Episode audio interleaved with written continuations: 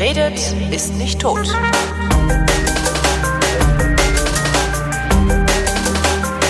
Ein warmes weihnachtliches Willkommen zur äh, vermutlich letzten Wissenschaft, zumindest letzten Wissenschaft 2014 mit Florian Freistetter.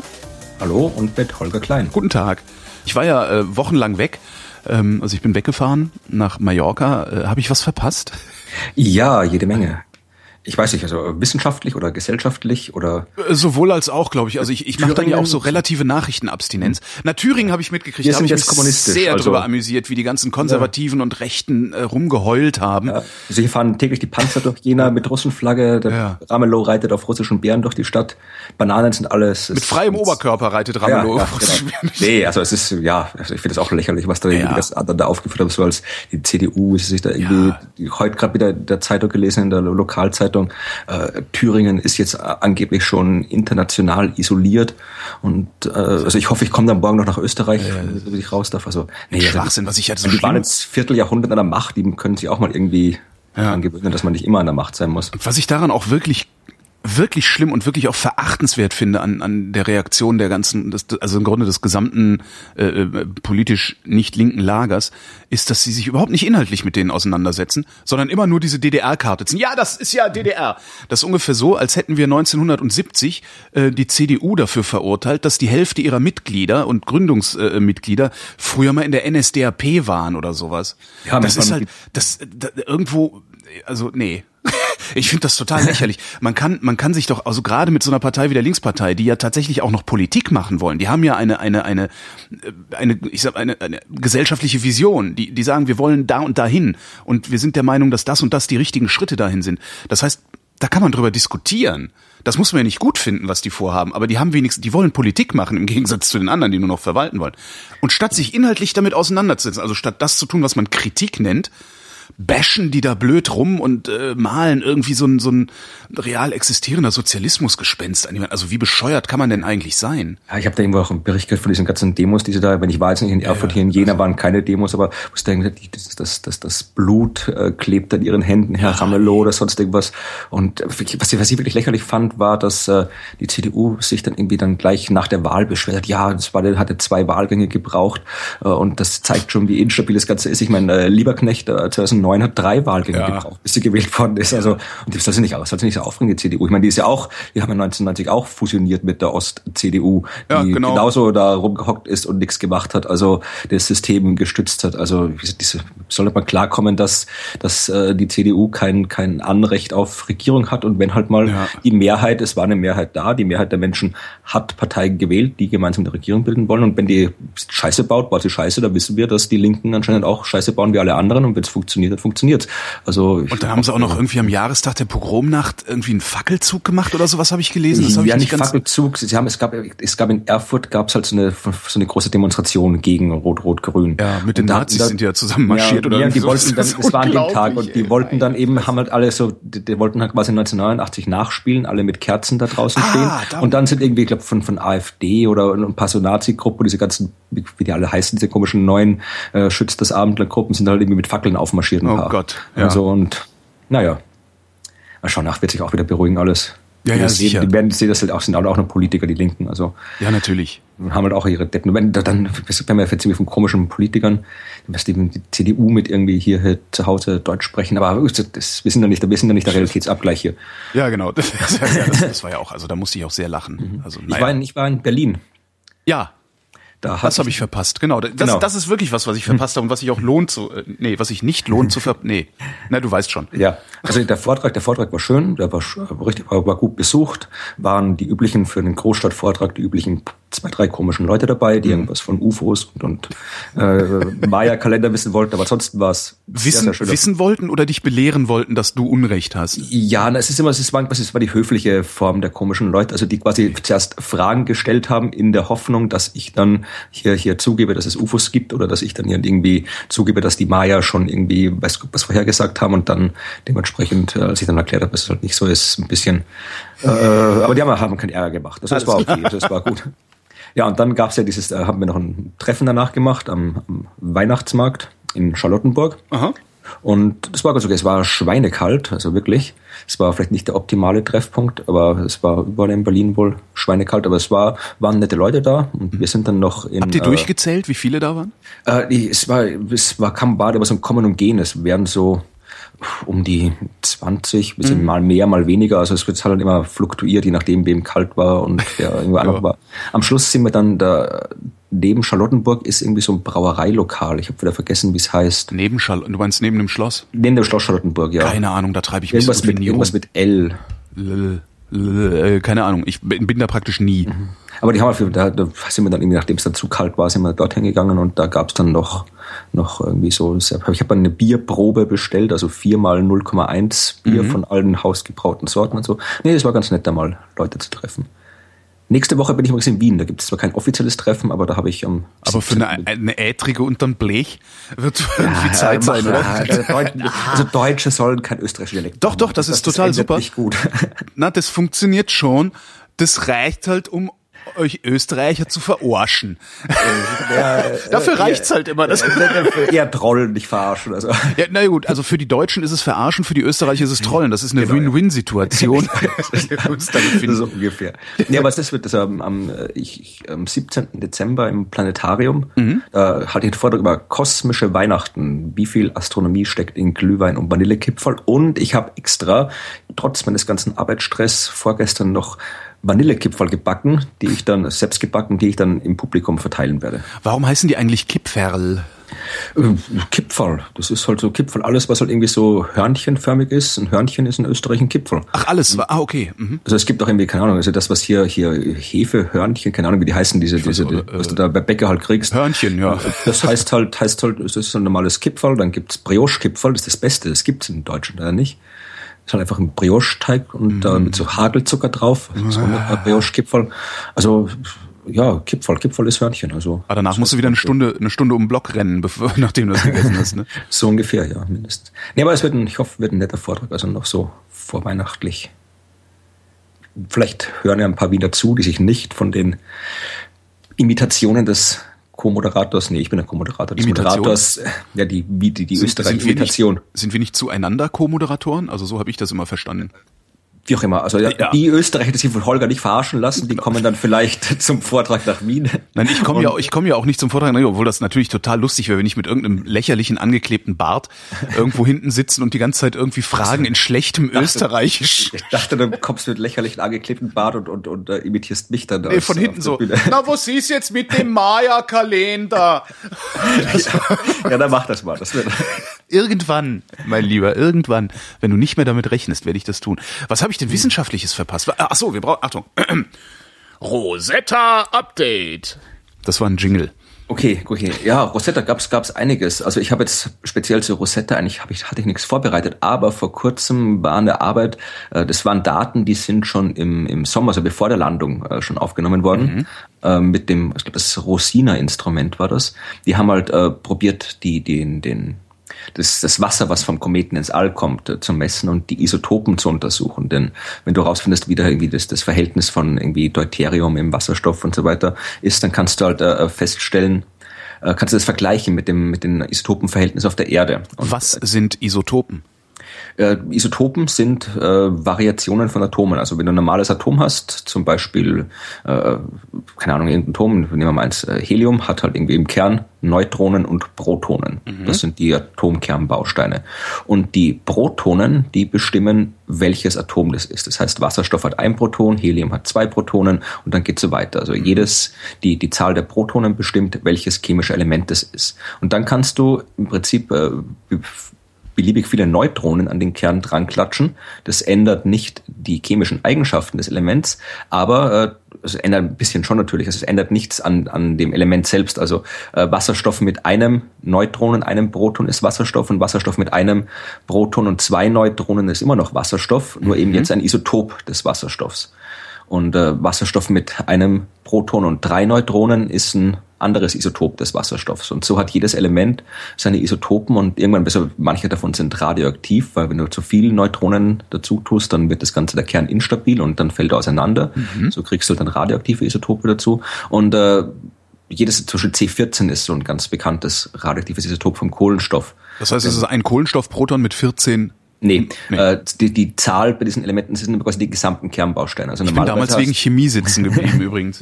Ja, äh, ich hatte das, ich weiß nicht, ich zähle das immer, in Chemie war ich auch nicht gut, ich zähle das immer zur Physik. Okay, da, das, das, ich bin wegen Physik und Chemie, das waren die beiden Fünfer, die ich hatte. Und, Chemie, ja. Chemie sind die, die Elektronen draußen rum, die machen die Chemie. Okay. Die, Kernbausteine machen, ist die Physik. Ah. Also, äh, Kohlenstoff, Kohlenstoff hat ja quasi äh, sechs äh, Protonen und sechs Neutronen, also zwölf Kernbausteine.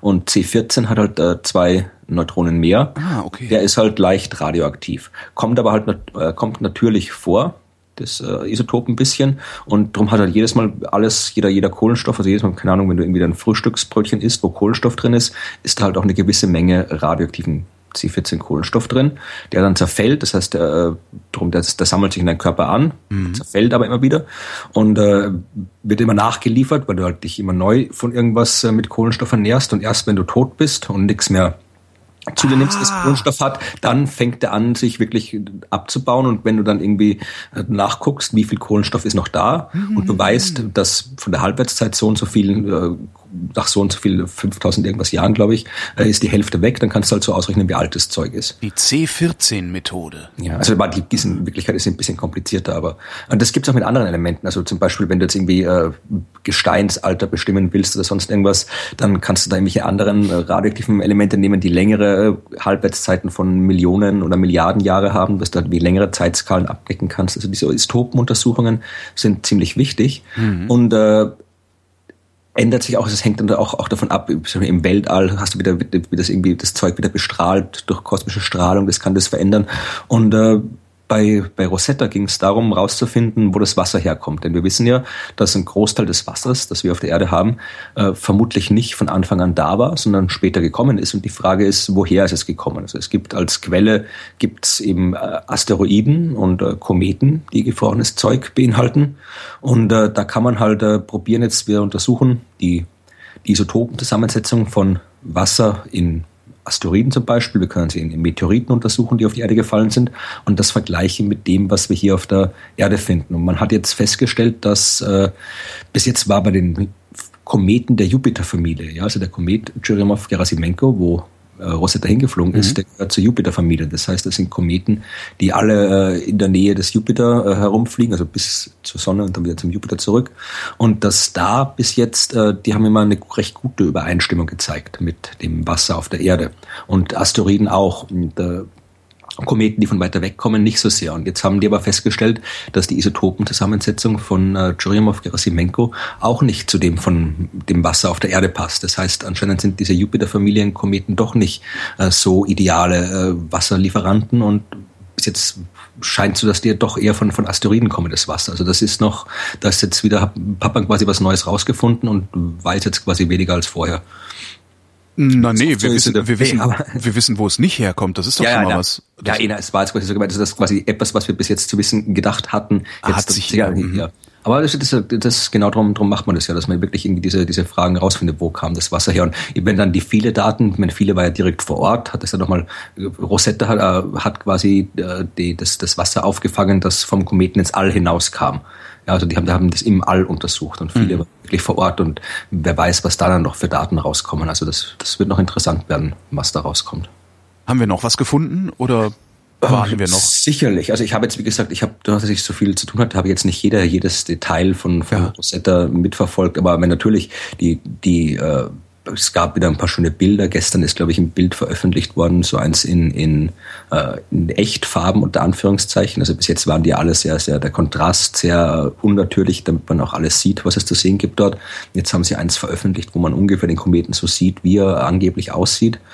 Äh, und ansonsten muss man erstmal warten. Es müssen halt erstmal die Forscher ihre ganzen Daten auswerten und dann wird man sehen, was da rauskommt. Bei mir hat's gerade geklingelt. Ich mach mal eben auf, könnte die Post sein. Sekunde. Genau, mach mal auf. Ich weiß nicht, ob das nachher rausschneidest oder nicht. Ich kann ja mal weiterreden. Ich kann hier mal gucken, was ich, was dieses Rosetta-Bild wirklich war, von dem ich gerade gesprochen habe.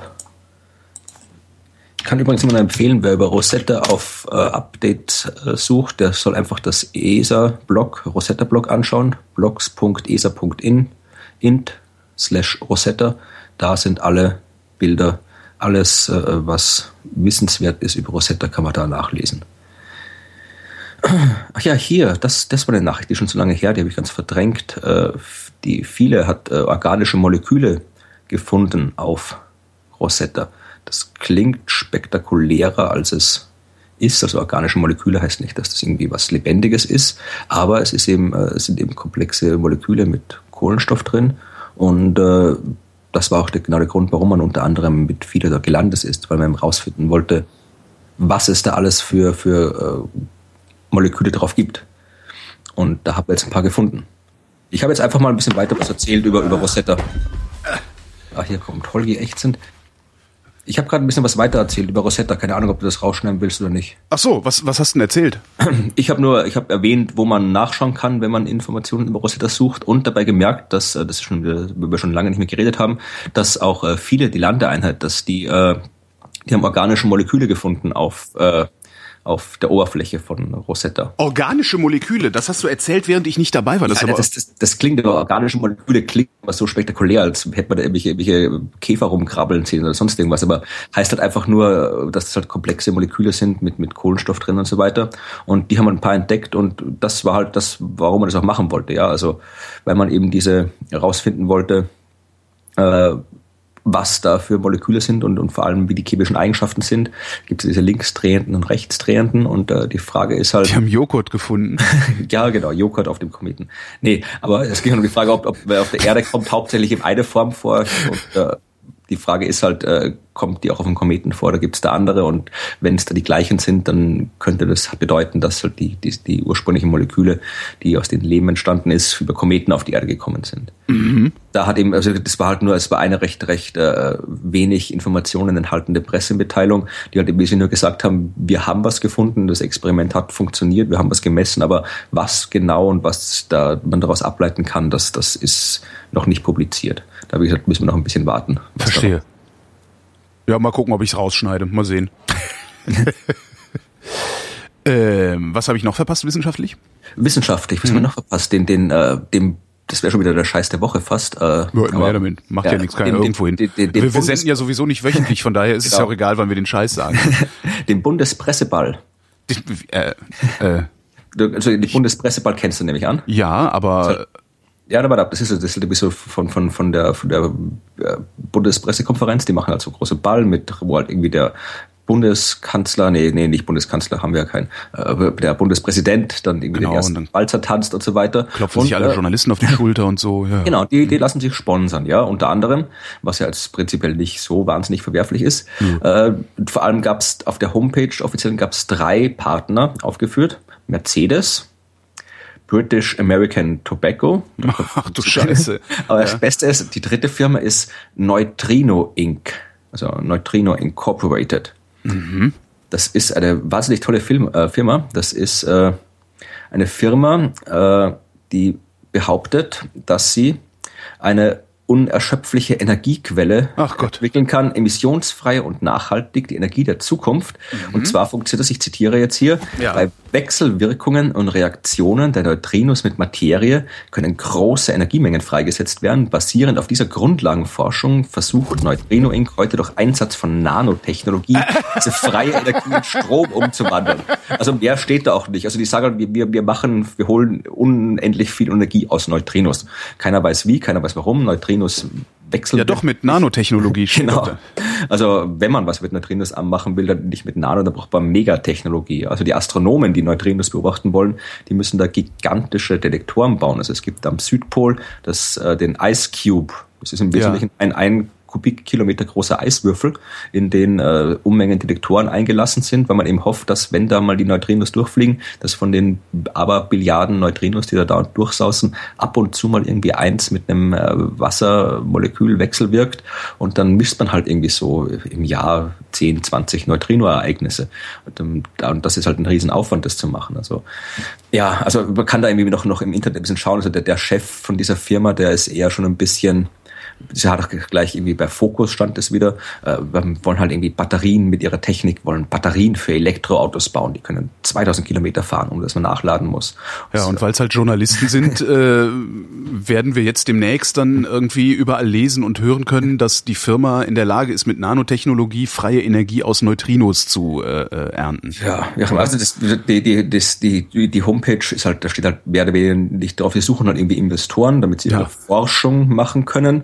Und wie gesagt, der kann auch irgendwie, ich habe das jetzt, äh, wenn man sich den Chef da googelt und ein bisschen nachschaut, dann sieht man auch, dass der schon ein paar andere sehr zweifelhafte Dinge gemacht hat. Äh, also ja, aber es ist halt, anscheinend hat der irgendwie gute Kontakte und ist halt von der Bundespressekonferenz äh, ein offizieller Sponsor des Bundespresseballs. Und ja. habe ich halt irgendwie ja, also das, das ist halt, ja, das halt solche, solche, solche Firmen sich da irgendwo in die, in die, in die höheren Schichten der Gesellschaft irgendwie rein lobbyieren, ist jetzt nicht so ungewöhnlich, aber gerade halt bei Journalisten, die ja immer sagen, ja, wie, wir die, sind diejenigen, die die Welt äh, einzuordnen genau, vermögen. Ja. Genau, dass man da nicht mal irgendwie, wenn da braucht man, das, wenn, selbst wenn es kein Wissenschaftsjournalist ist, man, dann guckt man einmal irgendwie auf eine Homepage genau. Neutrino bei Wikipedia ein, aber mit Wikipedia ist wahrscheinlich kriegt man irgendwie zehn Peitschenhiebe, wenn man als Journalist. Genau, das gilt bei ja, immer noch als, als das, das, das ist eigentlich das Witzigste, das gilt bei Journalisten Journalisten als unseriöse Quelle. Ausgerechnet bei Journalisten, weißt du? Das war, ich habe da in meinem Blog einen Artikel geschrieben, das war nämlich gerade am gleichen Tag, wo ich, äh, wo ich drei Seiten Interview gesehen habe äh, mit einem Journalistik-Professor Holger Wormer. Mhm. Und äh, da ging es halt auch irgendwie um, um, äh, um Blogs und Internet und Journalismus. Und da hat eben der gesagt, dass eben gerade der Wissenschaft Journalismus so wichtig ist, weil Äh, mhm. Es muss deutlich, ich zitiere wieder, es muss deutlich werden, warum die Recherche eines Journalisten Mehrwert bringt gegenüber dem, was irgendwer in seinem Blog schreibt, was ihm vielleicht morgens unter der Dusche eingefallen ist. Was für ein Vollidiot. Ja, nee, ich glaube, es war vermutlich nicht so wirklich. Es war wahrscheinlich was gemeint, aber Journalismus halt, als Journalismus als Methode vermute ich mal, hat er gemeint, ne? Ja, eh, das ist aber das ja. ist halt das, das, was ich halt immer noch das, was ich auch sehe, das oft auch in diversen Diskussionen sehe, dass halt dass das halt das Blog immer noch so als nicht als als einfach als als Publikationsplattform, so wie Zeitung oder Fernsehen oder Radio gesehen ja. wird. Und es kommt, kann ja auch nicht sagen, wie Radio ist scheiße, sondern das kommt halt drauf an, oder Radiojournalismus ist scheiße, es kommt halt drauf an, wenn, wenn der Journalismus im Radio schlecht ist, ist er schlecht, wenn genau. er gut ist, ist er gut. In der Zeitung kann was Vernünftiges stehen oder da kann Scheiße stehen und genauso äh, hängt es davon ab, wenn was im Blog drin steht. Ja? Also da kann vernünftiges Zeug drinstehen mit journalistischem Mehrwert oder eben nicht. Das ist halt ein Graben, das ist halt ein Grabenkampf. Also diejenigen, die bisher sich selbst Journalisten genannt haben, äh, wollen halt von ihrer Deutungshoheit nichts abgeben. Ja, und spüren halt gleichzeitig, dass sie äh, die Deutungshoheit eigentlich äh, völlig unberechtigterweise all die Jahre inne hatten, weil sie nämlich total schlampig arbeiten. Oder äh, zumindest ja. sehr viele von denen total schlampig arbeiten. Und eben nicht Journalismus als Methode begreifen, sondern Journalismus als ja, Machtposition begreifen, äh, aus der heraus sie sich dann Recherche gelegentlich auch einfach mal sparen können. Und dann, dann, dann kommt es natürlich zu solchen Aussagen, weil klar kriegen die mit, dass so Leute wie du äh, ja, wahrscheinlich den besseren Wissenschaftsjournalismus betreiben. Ja, weil es ist fundiert, was du machst. Es ist, es ist fundierter, es ist unterhaltsamer geschrieben. Ähm, ja, und ich dusche mich jeden Morgen. Und du ja? duschst dich jeden Morgen. also das, ja, ich, ich kann das auch irgendwie nicht mehr hören. Also dieses, dieses Gewinsel von, von Journalisten, die, die, die Zeiten ändern sich halt. Ich muss, ich muss auch gucken, wo ich bleibe. Dann sollen die gefälligst auch mal gucken, wo sie bleiben. Das, ja, naja. Ja. ja. Wie kriegen wir denn jetzt die Kurve zu unserem äh, Nicht-Journalismus? Also jetzt erst bashen wir Journalisten, dann nehmen wir das, was die Journalisten berichten, um hier über unsere, unsere genau. Sendung rauszufinden. Wir könnten noch, also über, über, über Banker schimpfen, hätte ich auch noch was. Äh, diese, diese Studie, dass, äh, dass, dass nicht Arschlöcher Banker werden, sondern der Job nee. in der Bank zum Arschloch macht? Ich weiß nicht, ich habe hier eine Nature-Studie, die sagt irgendwie, dass äh, Banken begünstigen Unehrlichkeit ihrer Mitarbeiter. Genau. Von Ellen Cohn von der Uni Zürich. Genau, ja. Ist ah, okay. Hm? Ja, die ist cool. Willst du erzählen? Äh, nö, mach ruhig, mach ruhig. Ja. Also das waren hier, äh, wie gesagt, Schweizer Wissenschaftler haben herausgefunden, dass... Das, äh, findest du das auch irgendwie? ich finde immer, wenn irgendwas mit Schweiz ist, denke ich, hä? Machen die nicht nur irgendwie Kontoführung? ja, ist auch eine Wissenschaft. Kreative. Also der hat quasi hat 200 Bankangestellte untersucht, zwei Gruppen. Und die eine Gruppe wurde halt zuerst mal befragt über, über, halt, äh, über ihre berufliche Arbeit, also das, was sie machen, ihre Rolle und so weiter das mit der mit dem Hintergrund, dass man denen eben äh, in Erinnerung rufen wollte, dass sie halt Bankangestellte sind, dass sie professioneller äh, Job machen und so weiter. Und äh, bei den anderen haben wir einfach über irgendwas gesprochen. Und dann haben mussten diese Testpersonen äh, ein, ein Spiel und ein Experiment machen. Die mussten halt einen Münzwurf machen und äh, äh, je nachdem, äh, wenn sie dann äh, testen, äh, mussten angeben, wie oft die Münze quasi auch irgendwo gelandet ist, auf mhm. welchem, äh, welchem Kopf oder Zahl. Und je nachdem, wenn sie das quasi richtig vorher gesagt haben, haben sie irgendwie 20 Dollar oder sowas dann bekommen. Genau, nee, 20 Dollar für äh, Zahl. Also ah, wenn die Münze okay, auf ja. Zahl gefallen ist, haben ja. sie ein 20 gekriegt, sonst nicht. Genau. Und das wurde, die wurden aber nicht überprüft. Das heißt, die konnten schummeln, wenn sie wollten. Also sie wurden schon überprüft, aber heimlich. Und konnten schummeln, wenn sie wollten. Und das Interessante war, dass die äh, Bankergruppe, die dann vorher noch im Gespräch in Erinnerung gerufen wurde, dass sie Bankangestellte sind, äh, die haben mehr geschummelt als die, die quasi nicht vorher daran erinnert worden sind, dass sie Bank Banker sind. Das heißt, anscheinend, wenn man einem Bankangestellten sagt, dass er Bankangestellter ist, dann schummelt er. Ja. Super, oder? das ist, das, ich weiß, also das heißt, wie das signifikant heißt, das ist, aber es ist wirklich, ja, es ist schön, es bestätigt die Vorurteile, ja. Es, das, das bestätigt die Vorurteile und es ist zumindest ein Hinweis in die Richtung. Also die Frage ist ja wirklich immer, ähm, gehen deformierte Menschen in bestimmte Jobs? Mhm. Oder deformieren die Jobs die Menschen in einer bestimmten Weise? Und ich fand an der Studie eigentlich ganz schön, dass sie darauf hinweist, dass der Job den Menschen deformiert und nicht umgekehrt. Ja, das kann gut sein. Und jetzt hätte ich das gerne noch mit Busfahrern. Meinst du, das ja, werden, nur, werden nur Arschlöcher Busfahrer oder macht Busfahren zum Arschloch? Das, das ist, ist was, was ich mich in Berlin sehr oft frage. Also ich glaube, ich würde, würde vermutlich auch eher auf zweiteres, zweiteren tendieren. Den ganzen Tag, stell dir vor, du den ganzen Tag im Bus mit 100 Berlinern hinten dran und 100 Berlinern vor dir auf der Straße. Ich meine, ihr wisst da kein Arschloch werden. Also Stimmt, und dann noch die ganzen Touristen, die dem das genau. fertige Ticket hinhalten ja. und der dann sagen muss, soll ich abbesen oder was? genau, also da, das ist vermutlich ja, dann wirklich der Job, der dich zum Arschloch macht. Ja, wahrscheinlich. Zumindest in der Bank. Ne? Das heißt, man kann es den Bankern gar nicht vorwerfen. Es sind die Strukturen, es ist das System. Wir können nichts dafür. Eigentlich sollten wir denen das nicht so einfach machen, oder? Nee, eigentlich nicht. Also eigentlich, ich habe noch, ja, ich habe noch einen schönen gefunden. Äh, die Meldung lautet Orangensaft zehnmal gesünder als gedacht. Zehnmal gesünder. Also Finde ich aber schön. Das ist auch so eine wunderbare Kennzahl, die zehnmal gesünder. Und eine das Größenordnung gesünder. Zehnmal gesünder als mit dem Hammer auf den Kopf hauen. Genau. was? Naja, da sind halt, da ist halt Vitamin C drin und da sind Antioxidantien drin. Und ähm, was sie mitgekriegt haben, ist, ich weiß gar nicht mehr, was für Wissenschaftler das waren. Wo waren die denn? Ähm ich weiß, spanische Wissenschaftler, ach komisch, ne? wer ist, wer exportiert hier nochmal den ganzen O-Saft? Also spanische Wissenschaftler haben festgestellt, Orangensaft ist zehnmal, Orangensaft ist eine Größenordnung gesünder als bisher angenommen, weil er nämlich ähm, viel mehr Ox Antioxidantien in den Körper ausliefert, als äh, bisher gedacht wurde, dass er Antioxidantien in den Körper Sind ausliefert. Antioxidantien Wissenschaft das, oder ist das auch nur so, so PR? Nee, nee, das ist irgendwie Antioxidantien, das ist hier was so irgendwie diese freien Sauerstoffradikale bindet und so. Äh, da ist natürlich extrem viel Voodoo auch mit dabei, wie immer, wenn es um Ernährung geht. Ne? Ich bin für Radikale. Genau, radikal. Ja klar, du bist ja auch Thüringer. genau. Ähm, was, was da in dem Zusammenhang aber kam, und da finde ich, kann man immer mal wieder darauf hinweisen, ähm, immer wenn über die, die gesundheitsfördernde Wirkung von Orangensaft oder überhaupt Zitrusfrüchten ähm, erzählt wird, kommt Vitamin C. Mhm. Ähm, und was immer noch viel zu wenig Menschen klar ist, ist, dass Vitamin C äh, zum überwiegenden Teil ein Hoax ist.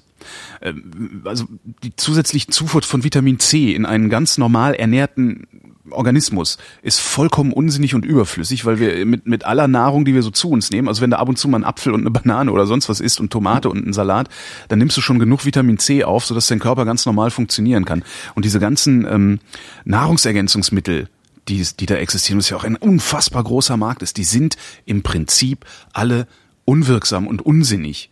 Ja, das kannst du mal machen, wenn irgendwie jemand eine Chemotherapie hat oder so, ja. Ja, es ist da machen es dann aber auch richtige Ärzte, äh, die, die dann diese Sachen verabreichen. Und Vitamin C ist das nochmal das Interessante. Es gab, ich weiß nicht, ob ich den finde. Ich muss mal gucken, ob ich diesen Artikel noch finde. Da habe ich vor vielen Jahren mal einen sehr schönen Artikel gelesen. Ich glaube, in der Zeit war das. Ähm, warum überhaupt alle glauben, dass Vitamin C gegen Erkältung und irgendwie so ein Scheiß hilft. Weil nämlich irgendwann Anfang des 20. Jahrhunderts, ich glaube, es äh, ich nenne mal keine Namen, weil ich nicht sicher bin, eine, eine, ein, ein Chemiekonzern rausgefunden hat, wie man Vitamin C synthetisiert. so, die haben halt, ja, hups, wir haben Vitamin C synthetisiert. Dann haben sie sich gefragt, was machen wir denn jetzt damit? Und dann haben die Marketingleute gesagt, wir erfinden einfach eine Krankheit.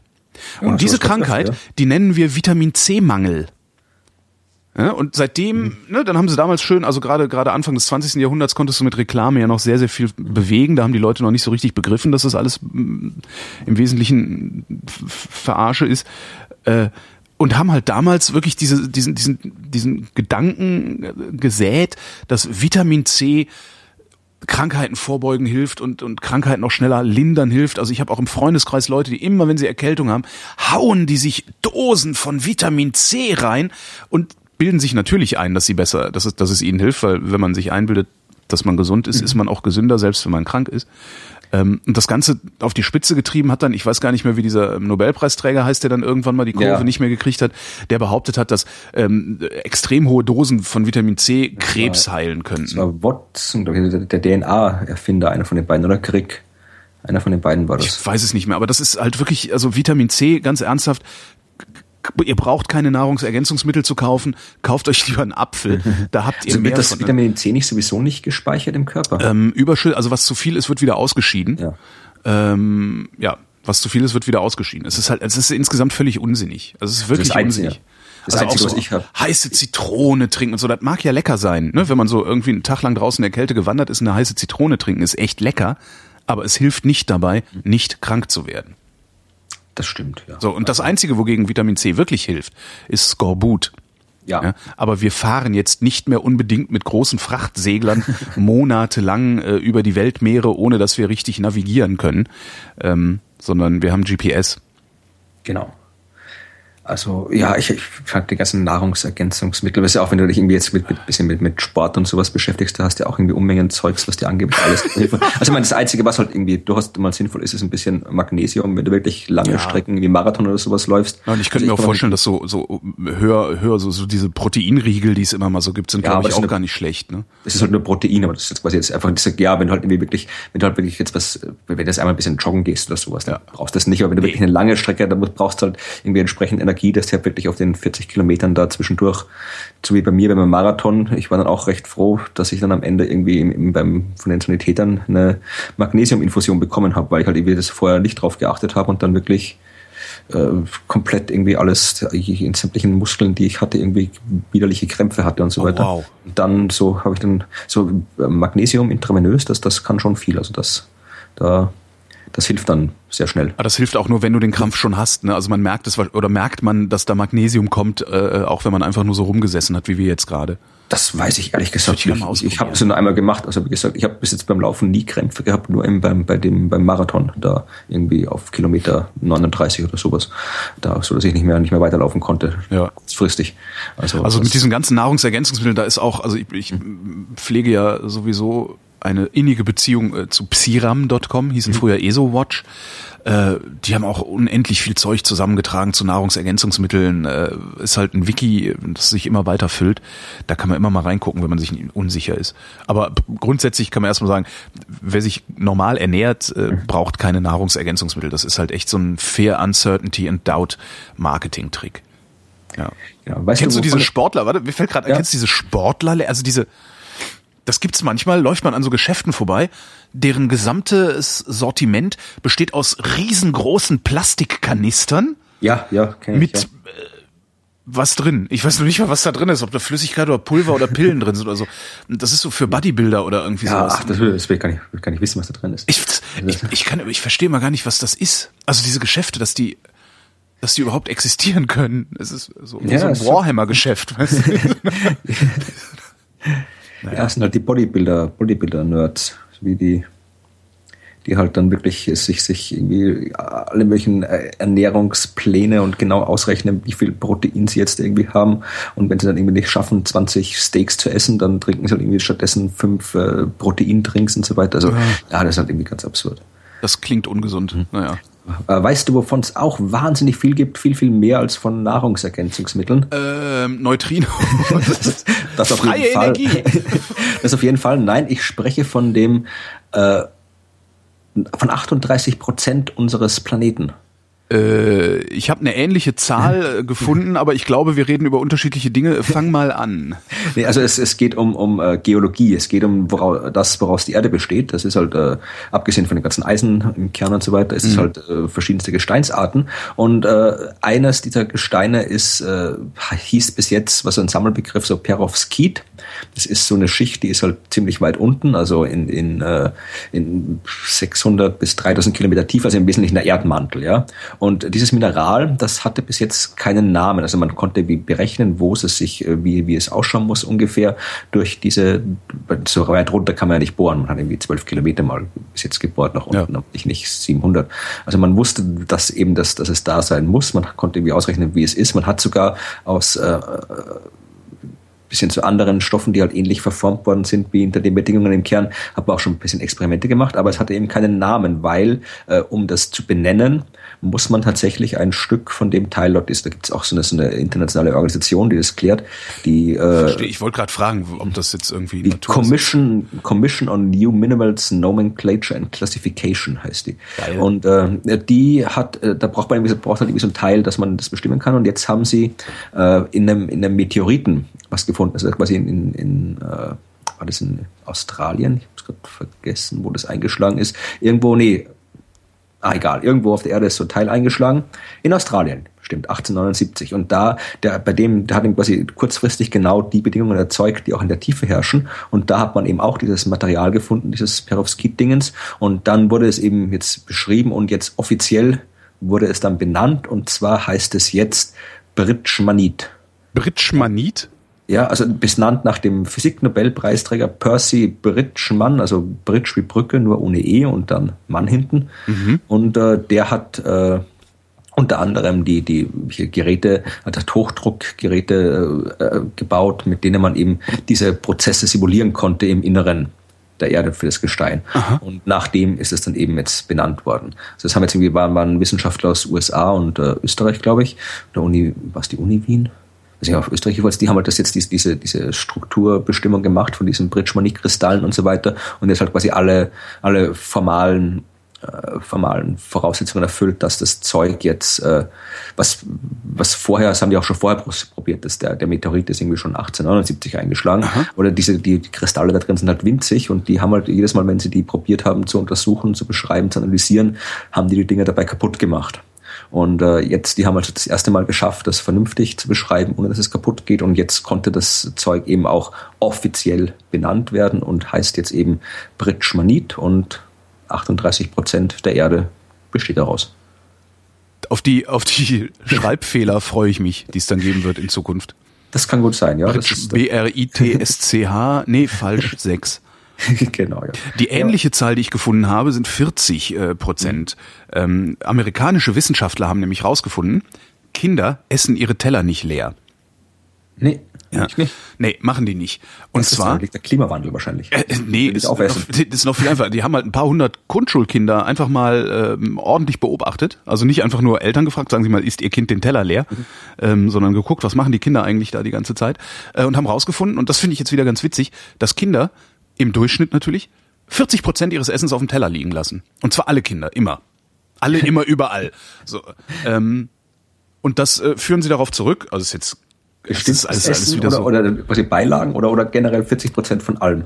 Also jetzt quasi 40, 40 Prozent vom Schnitzel, 40 Prozent von den Pommes, 40 genau. vom Salat oder halt nur den Salat und Pommes. 40 Prozent der gesamten Menge, die sich auf dem Teller befindet. Ich glaube nicht, dass sie das jetzt so spezifiziert haben. Habe ich jedenfalls nicht gefunden. Ähm, äh, ist halt äh, einfach begründet darin, dass sie noch nicht wissen, was ihnen schmeckt. Das heißt, sie probieren viel zu viel aus. Also sie nehmen alles erstmal mit, sozusagen. Sie wissen nicht, was ihnen schmeckt und sie haben vor allen Dingen noch kein Gefühl dafür, wie die Mengen sind. Also was für Mengen äh, ja. für, für sie gut sind. Also wann sie satt sind, wie viel sie essen können. Also unser eins weiß ja, wenn du da jetzt irgendwie drei unterschiedlich große Schnitzel liegen hast, äh, 200, 300, 400 Gramm, wirst du auch sagen, okay, die 400, die schaffe ich auf gar keinen Fall. Ja, ähm, Kinder wissen das halt noch nicht. Entsprechend nehmen sie sich halt irgendwas und lassen dann aber 40 Prozent im Durchschnitt liegen. Äh, und sie sagen halt, das ist, ähm, ist halt ein Entwicklungsding und darum sollte man seine Kinder auf gar keinen Fall zwingen, aufzuessen, sondern die müssen selber rausfinden, mhm. wann Feierabend ist. Ansonsten geht's denen so wie mir beispielsweise. Ähm, ich weiß nicht, ob ich gezwungen wurde aufzuessen, aber meine Eltern haben halt beide Kriegs-, äh, äh, Flucht- und Hungererfahrung. Ähm, und entsprechend haben sie das halt auch auf mich übertragen, so dass ich immer aufesse. Ich kann, ich, also ich muss mich zwingen, beziehungsweise sogar von außen gezwungen werden, was auf dem Teller zu lassen. Ich kann das nicht. Also ich überlege gerade, ob ich irgendwie aufessen musste. Ich, ich glaube nicht. Also ich, für mich jetzt so intrinsisch motiviert mhm. muss ich. Also das ist echt ein ganz großes Problem halt auch, weil ich, ja. Ja, ich überlege ich überleg gerade, ob ich, ich meine, ich esse jetzt mittlerweile eh nicht mehr. Meine, früher habe ich halt, ich habe halt einfach gegessen, bis ich, bis ich keinen keinen Hunger mehr hatte. Deswegen war das ja früher, ich habe halt irgendwie auch, auch nicht nur, ich habe halt gegessen, das war mal, wenn ich Lust hatte zu essen, habe ich gegessen, ja. ja. Das ist wieder was anderes. Und jetzt mittlerweile, wo ich jetzt ein bisschen, ein bisschen be bewusster, bedachter esse, da esse ich, oder ich esse immer auf, weil ich eh jetzt wesentlich weniger esse. Das heißt, da esse ich alles auf, was ich da habe, aber dann esse ich halt auch nur das, was da ist. Aber es ist interessant, ich hätte eher gedacht, dass quasi, dass Kinder schon äh, quasi, ich hätte das eher umgekehrt gesehen, dass quasi Kinder wissen, wie viel sie essen wollen und können und dann quasi halt aufhören, wenn sie satt sind, auch wenn noch was am Teller ist ja. und dass eher Erwachsene quasi mehr essen, als naja, klar, sie eigentlich die, wollen. Die Kinder, die hören halt auf zu essen, wenn sie satt sind, darum bleiben 40 Prozent übrig. Aber was die Eltern dann machen, ist halt, die sagen, nee, das wird aufgegessen. Mhm. Und dadurch gewöhnst du das Kind dann daran, nicht zu essen, bis es satt ist, sondern zu essen, bis der Teller leer ist. Mhm. Die Menge auf dem Teller kann, also kann das Kind aber nicht einschätzen. Das heißt, das Kind wird okay, sich immer ja, zu viel Essen was, ja. nehmen und das dann mhm. aufessen. Und das, das habe ich auch an mir jetzt wieder beobachten können im Urlaub. Also ich habe im Urlaub echt ich weiß nicht, wie viel, ich traue mich nicht auf die Waage zu gehen. Ähm, ich, war ja drei Wochen jetzt in so einem ne, Pauschalurlaub, habe ich ja gemacht. Also ne, so schön Halbpension, Frühstück und, und Abendessen gab's dann im Hotel. Ähm, das war beide Male Buffet. Äh, mhm. Ich habe, ich weiß nicht, keine Ahnung wie viel, aber ich habe ordentlich zugenommen wieder jetzt im Urlaub. Ja, Buffet ist gefährlich. Ja, ich kenne das genau. Ich war, immer, wenn ich, wenn ich, ja, mach du. Und ich habe mich dabei beobachtet und es nicht wirklich in den Griff gekriegt, ähm, mich dabei beobachtet, wie ich erstens zu viel esse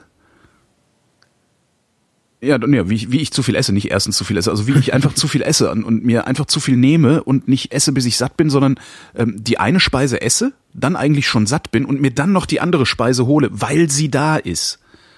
Und die dann auch noch aufesse, wenn ich sie auf dem Teller habe, obwohl ich merke, dass ich eigentlich schon längst nicht mehr kann. Also nicht nur satt bin, sondern wirklich voll bin. Das war echt ein bisschen enttäuschend. Also so, so ich für mich war da ein bisschen enttäuschend. Und irgendwann habe ich halt gesagt, ah, leck mich am Arsch. Urlaub ist äh, Abwesenheit von Alltag und im Alltag äh, ernährst du dich nicht so. Also hol dir noch ein paar von diesen Churros. Hm. Spanisches Churros, Churros äh, spanisches. Ja, kann ich, gibt's ja im Weihnachtsmarkt in Jena. Echt? Ja. Ihr habt's gut. ja, der ist echt schön. Gibt auch einen finnischen Honigstand mit Original Finninnen Finninnen?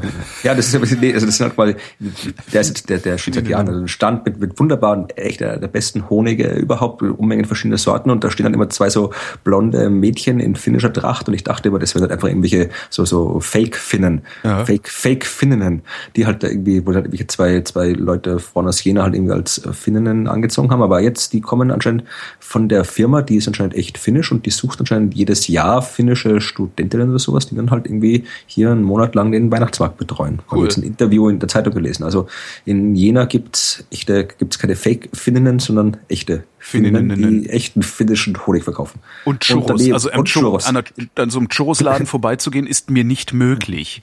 Das Zeug ist wirklich wie Kryptonit bei mir. Also das ist ganz, ganz schrecklich. Ja, also Weihnachtsmarkt ist generell schrecklich. Also ich muss heute bei meinen Eltern hin, muss ich mal gucken. Ich habe extra schon heute nicht gefrühstückt, damit ich irgendwie am Weihnachtsmarkt bin. Ja, lass uns doch mal über Götz vom Berlichingen reden. Ach nee, leck mir Marsch. Hast du, hast du, kannst, kannst du eine Inhaltsangabe geben von dem Stück? Äh, nee, aber äh, was ich weiß, ist, dass ähm, im Originaltext nicht leck mich am Arsch, sondern leck mich im Arsch steht. Ja, das Weil der Arsch nämlich, äh, oder wolltest du das jetzt erzählen? Nee, nee, was anderes erzählen. Der Arsch ist nämlich der Teil der Rüstung, die das Gesäß schützt äh, der das mhm. Gesäß schützt. Und leck mich im Arsch heißt halt leck mich in dem Teil der Rüstung, der mein Gesäß schützt. Und das ist dann irgendwann, äh, oh, hat sich das so zu leck mich am Arsch, äh, weiß ich nicht, ja, wegdiffundiert. Also ich habe ein Stück nicht gelesen von Goethe, aber äh, ich komme deswegen drauf, denn am, äh, am, im September 1896 hat jemand eine Inhaltsangabe von Goethes Götz von Berlichingen geschrieben. Und weißt du wer? Ähm, äh, Goethe. nee, Albert Einstein. Ach. Das war, das war der, der Deutschteil von Albert Einsteins Abitur oder Matura, wie es in der Schweiz heißt. Und äh, du kannst also das, das ist die, die, die, das, dieses Gesamtwerk von Einstein ist ja schon länger veröffentlicht als Buch. Das habe ich damals schon in der Uni-Bibliothek mal gelesen. Und da steht wirklich alles. Das sind drei dicke Bände. Da steht alles drin, was der, was er jeweils geschrieben hat. Mhm. Fängt eben an ein bisschen vorher schon mit Briefen, aber ist eben auch die komplette äh, Matura drinnen. Also du kannst irgendwie nachlesen, ist ein, ist ein Deutschaufsatz eben hier, wo er Inhaltsangabe von Götz von Berlingen geschrieben hat, Französisch, Matura, da war er nicht so gut, äh, Mathe, Physik, also kannst du wirklich alles nachlesen, alle Briefe und so weiter. Und das ist jetzt vor kurzem äh, online als Volltext frei zugänglich geworden. Also habe ich auch gesehen, habe mich auch sehr gefreut, aber ich habe nicht reingeguckt. Ja, ja es ist wirklich schon, also ich habe halt hier, das ist halt, es ist erstaunlich kurz, die Arbeiten. Also wenn ich denke, was ich dann Deutsch geschrieben habe, hier dieser Text von, von Deutsch, das sind irgendwie zwei Seiten oder sowas. Du meinst diese, diese Princeton-Veröffentlichungen, meinst du, ne? Genau, ja. ja. ja. Dann das Schöne hier, das, das Schönste war ja der, der Französisch-Aufsatz, ja. Äh, erstmal hat er wahnsinnig viele Fehler gemacht, also in Französisch war er nicht gut. Mhm. In allen anderen Fächern schon. In Französisch war sein schlechtestes Fach. ist auch das Zeugnis, die Schule ist, ist auch drinnen.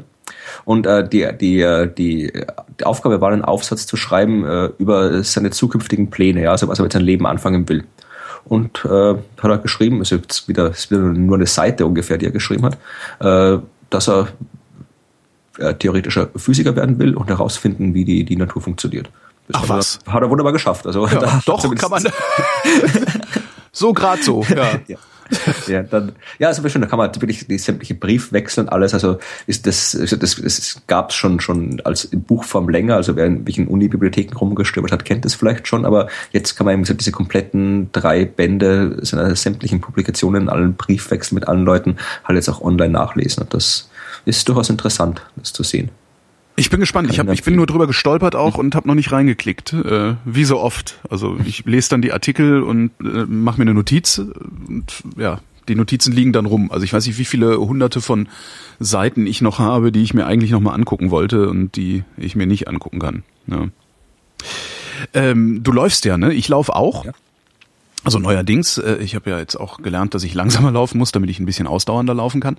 Ähm, wusstest du, dass die Jamaikaner die besten Läufer sind?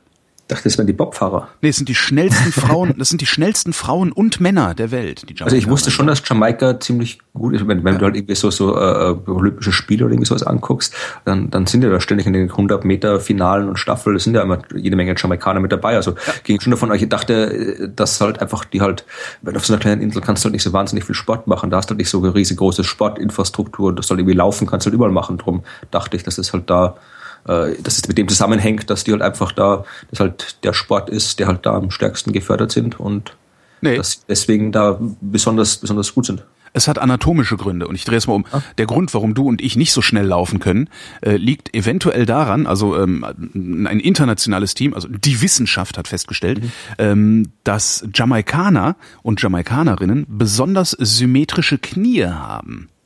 Ich habe sie meine Knie gleich mal vermessen. Also es ist sicher, ist jetzt Dreadlocks wachsen lassen hilft nicht. Man braucht schon die Knie. Vielleicht weiß ich nicht, vielleicht gibt's da auch irgendeine Korrelation oder eine Kausalität. Oh gut, wir ähm, haben auch beide nicht so viele Haare, damit auch wieder sagen. Das ist richtig. Obwohl Dreadlocks kriegen wir noch hin, sieht dann halt ein also bisschen komisch ein, aus. Ein Fetten hinten so. Genau.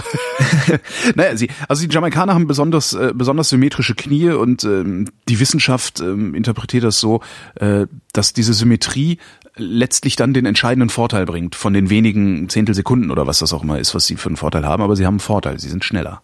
Gibt es einen Grund, warum die Jamaikaner äh, symmetrische Knie haben sollen und andere nicht? Wegen der Dreadlocks. nee, aber wenn es ist halt irgendwie, es ist einfach so ein statistisch, wenn du kannst, wenn du jetzt, wenn ich jetzt irgendwie eine, beliebige Gruppe von Menschen nehme und deren Kniesymmetrie messe, wie auch immer, dann kann ich vermutlich dann einfach äh, wie irgendeinen Cluster raussuchen, der halt einfach symmetrische Knie hat. Also ich, das hat rein statistisch gesehen in jeder großen Gruppe eine kleine Gruppe mit irgendwelchen Eigenschaften drin ist, ist logisch. Aber warum? Sie haben die Spitzenläufer untersucht. Ah, okay. Das ich weiß jetzt also allerdings nicht, wie die Kontrollgruppe aussah. Ja. Spitzenläufer und Florian Freistetter und Holger Klein als genau. Kontrollgruppe. Nee, also wenn der quasi, ja, okay, wenn wir halt irgendwie symmetrische Knie zu guten Lauferfolgen führen, dann müssten Läufer, müsste es wäre interessant, ob halt generell, ob es jetzt quasi, ja. ob die ob in anderen Ländern irgendwie auch, ob die deutschen Knie der deutschen Spitzenläufer auch symmetrischer sind als die der, der, der Couch Potatoes. Wäre mal interessant. Symmetrie. Ich muss echt jetzt mal, ich gucke ich guck nachher, ich guck nachher in den Spiegel, wie meine Knie aussehen. Ich glaube nicht, dass man die Symmetrie des Knies äh, von außen optisch, aber mach ruhig, mach ruhig. okay.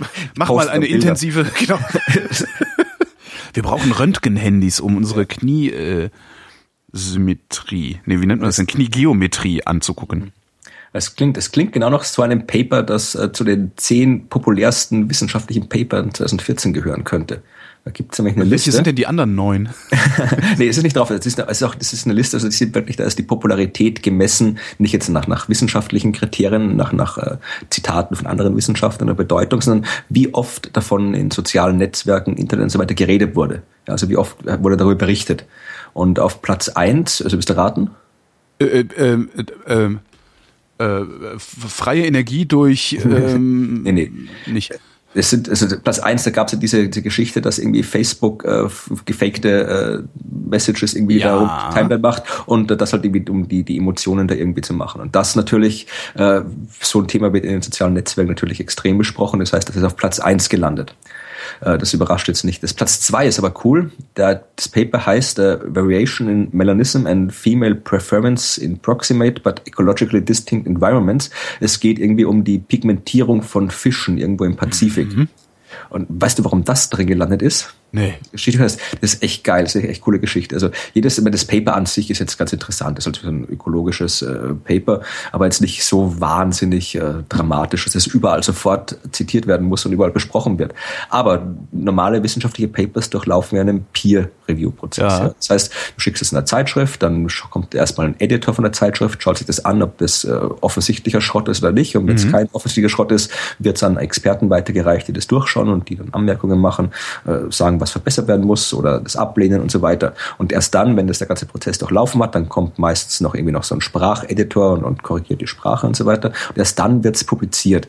Und in dem Fall äh, haben anscheinend alle, die das da irgendwie gelesen haben, äh, einen ganz wesentlichen Satz übersehen, nämlich äh, haben die da in der Einleitung oder sowas geschrieben? Und äh, dann geht's hier um, um hier, ich jetzt mal irgendwie, äh, irgendwelche Studien, äh, Hinweise auf irgendwelche Studien von, von äh, Fischen. Und in Klammer steht dann Should we cite the crappy Gabor Paper here? Fragezeichen, Klammer zu. Also sowas, was man typischerweise als, wenn man noch als Wissenschaftler arbeitet an so einem Paper, was man da reinschreibt, hier, das sollen wir die Grafik noch reintun, sollen wir das noch machen und hier Ja. mal da noch den Anmerkung gehabt, sollen wir das scheiß Paper von Gabor hier zitieren oder nicht? Geil. Und das, das ist halt irgendwie, das hat keiner gemerkt, dass das drin war. Das ist wirklich in der publizierten Fassung, ist diese Anmerkung drin.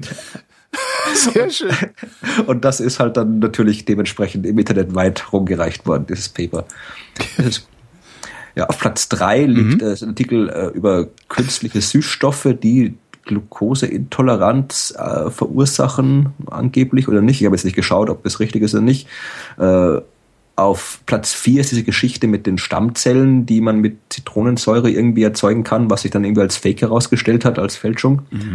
Platz fünf ist die wunderbare Arbeit, die hat, glaube ich, auch, hat die nicht einen, einen Ig Nobelpreis bekommen, dass äh, Hunde sich am Erdmagnetfeld ausrichten beim Kacken. da, da haben wir, glaube ich, schon mal drüber gesprochen. Auf Platz sechs passend zur Jahreszeit ein, äh, eine Forschungsarbeit über The Survival Time of Chocolate on Hospital Wards. Also die haben quasi äh, geheim untersucht, wie lange Schokolade äh, liegen bleibt, die man irgendwo in Krankenhäusern auslegt.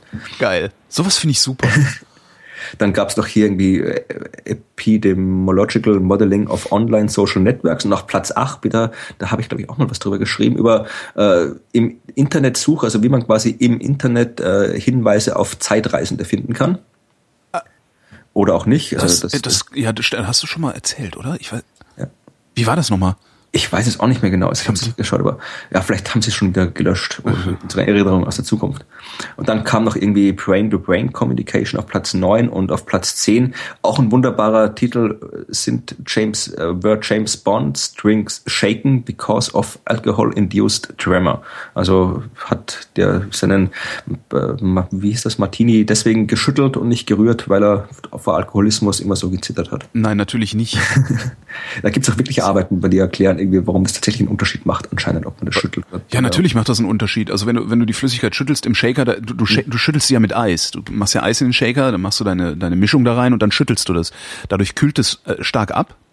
Erstmal, also durch, durch, durch Schütteln mit Eis, also kennst du ja auch, wenn du Eiswürfel im Glas hast und umrührst, wird's auch schneller kalt. Dadurch kühlt es stärker ab und es schäumt ein bisschen auf. Durch das Schütteln. Wenn du es zusammenmischst und rührst, verrührst du es halt nur. Das macht schon mal einen Riesenunterschied. Also ja, ich bin kein Cocktailtrinker, ich kenne mich überhaupt Ich ja. nicht. Ich trinke halt irgendwie das einzige, irgendwie, keine Ahnung, Campari Orange ist sowas, das ist mein einziger Cocktail, den ich so trinke. Aber ansonsten, nee, was ist das mit, da zahlst du irgendwie 10 Euro und dann schmeckt alles irgendwie wie Fruchtsaft. Also dann kann ich Nein, dann, mit dann, warst, trinken. dann warst du noch nicht in einer guten Bar. Das dann kann werden wir das nächste Mal, wenn du in Berlin bist, werden wir mal in eine richtige Bar gehen und da ist das auch anders. Also äh, ich habe eine Bar, eine eine meiner eine meiner Standardbars, die haben ein ähm, das ist eine, selten eine Eigen, Eigenkreation des Barkeepers. Äh, wie hieß das Ding? Grandma's Apple Pie irgendwie? Das ist ein Cocktail, der schmeckt wie so ein Apfelstrudel mit Vanillesoße. Okay. Das ist richtig, richtig lecker. Also wirklich, also huiuiui, aha. Jetzt will ich auch noch einen saufen. Es wird immer schlimmer. Ich habe Hunger, ich will einen saufen. Äh, wo du eben Internet sagtest und Facebook und sowas, hatte ich noch eine schöne gefunden. Und zwar, ähm, es würde dich freuen, österreichische Wissenschaftler haben.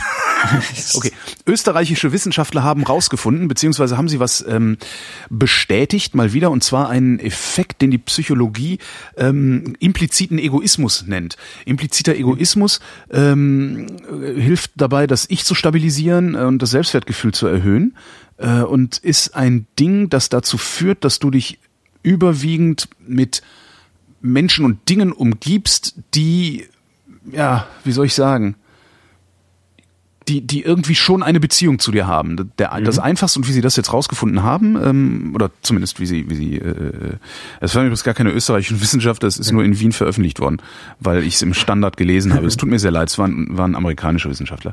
Ähm, die haben halt geguckt, ähm, wie sich der Anfangsbuchstabe deines Namens ähm, in sozialen Netzwerken oder nee, das- auf deine soziale Vernetzung auswirkt. Und haben halt gesehen, Das habe ich.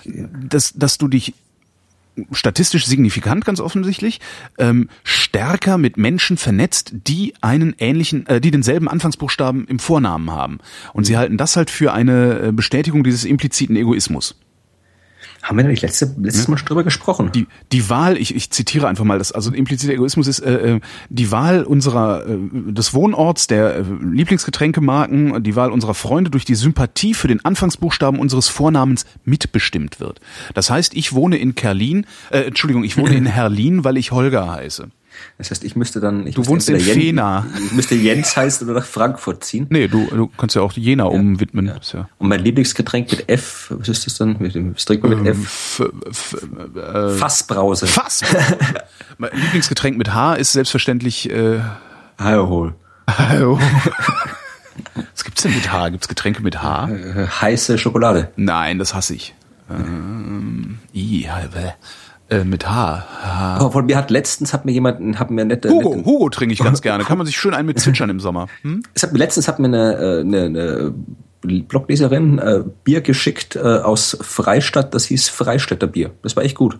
Ich weiß jetzt nicht, ob das an dem Bier lag oder an dem Effekt, keine Ahnung. Freistädter mit. ETT oder mit EDT? Nee, nee, mit, mit ADT. Also Ach, das, schade. Das, ja. Aber das war trotzdem gut. Hätte ja, hätte ja immerhin hätte funktionieren können, ja. Wo wir schon beim Trinken sind, äh, es gibt noch einen kurzen, habe ich auch noch gefunden. Äh, äh, britische Wissenschaftler haben festgestellt, dass man, ähm, wenn man ein Zeugs, und zwar äh, Inulinpropionatester, Inulinpropionatester, äh, auf Essen streut, Schmeckt eklig. äh, ist man ähm, äh, ist man schneller satt. Die haben, die haben das Zeug, äh, die haben das Zeug, das macht irgendwie, weiß ich nicht, das, das, das äh, wird was bei der Verdauung, das wird, das, der, der Magen produziert es bei der Verdauung von Ballaststoffen. Da fällt Inulinpropionatester aus. Was haben die? Ich dachte, ich dachte, das wäre vielleicht irgendwie pures Fett oder irgendwie sowas. Ja, nee, bah, ne, Pu äh, Proteinfett. ähm, also der, der Magen produziert das, wenn er Ballaststoffe verbraucht. Und dann haben sie sich gedacht, so, wenn der Magen Ballaststoffe äh, zugeführt kriegt, dann wird man schneller satt. Äh, dann nehmen wir jetzt einfach mal diesen äh, Inulinpropionatester und streuen den direkt auf Essen. Schmeckt danach was oder ist Ich habe nicht die leiseste Ahnung.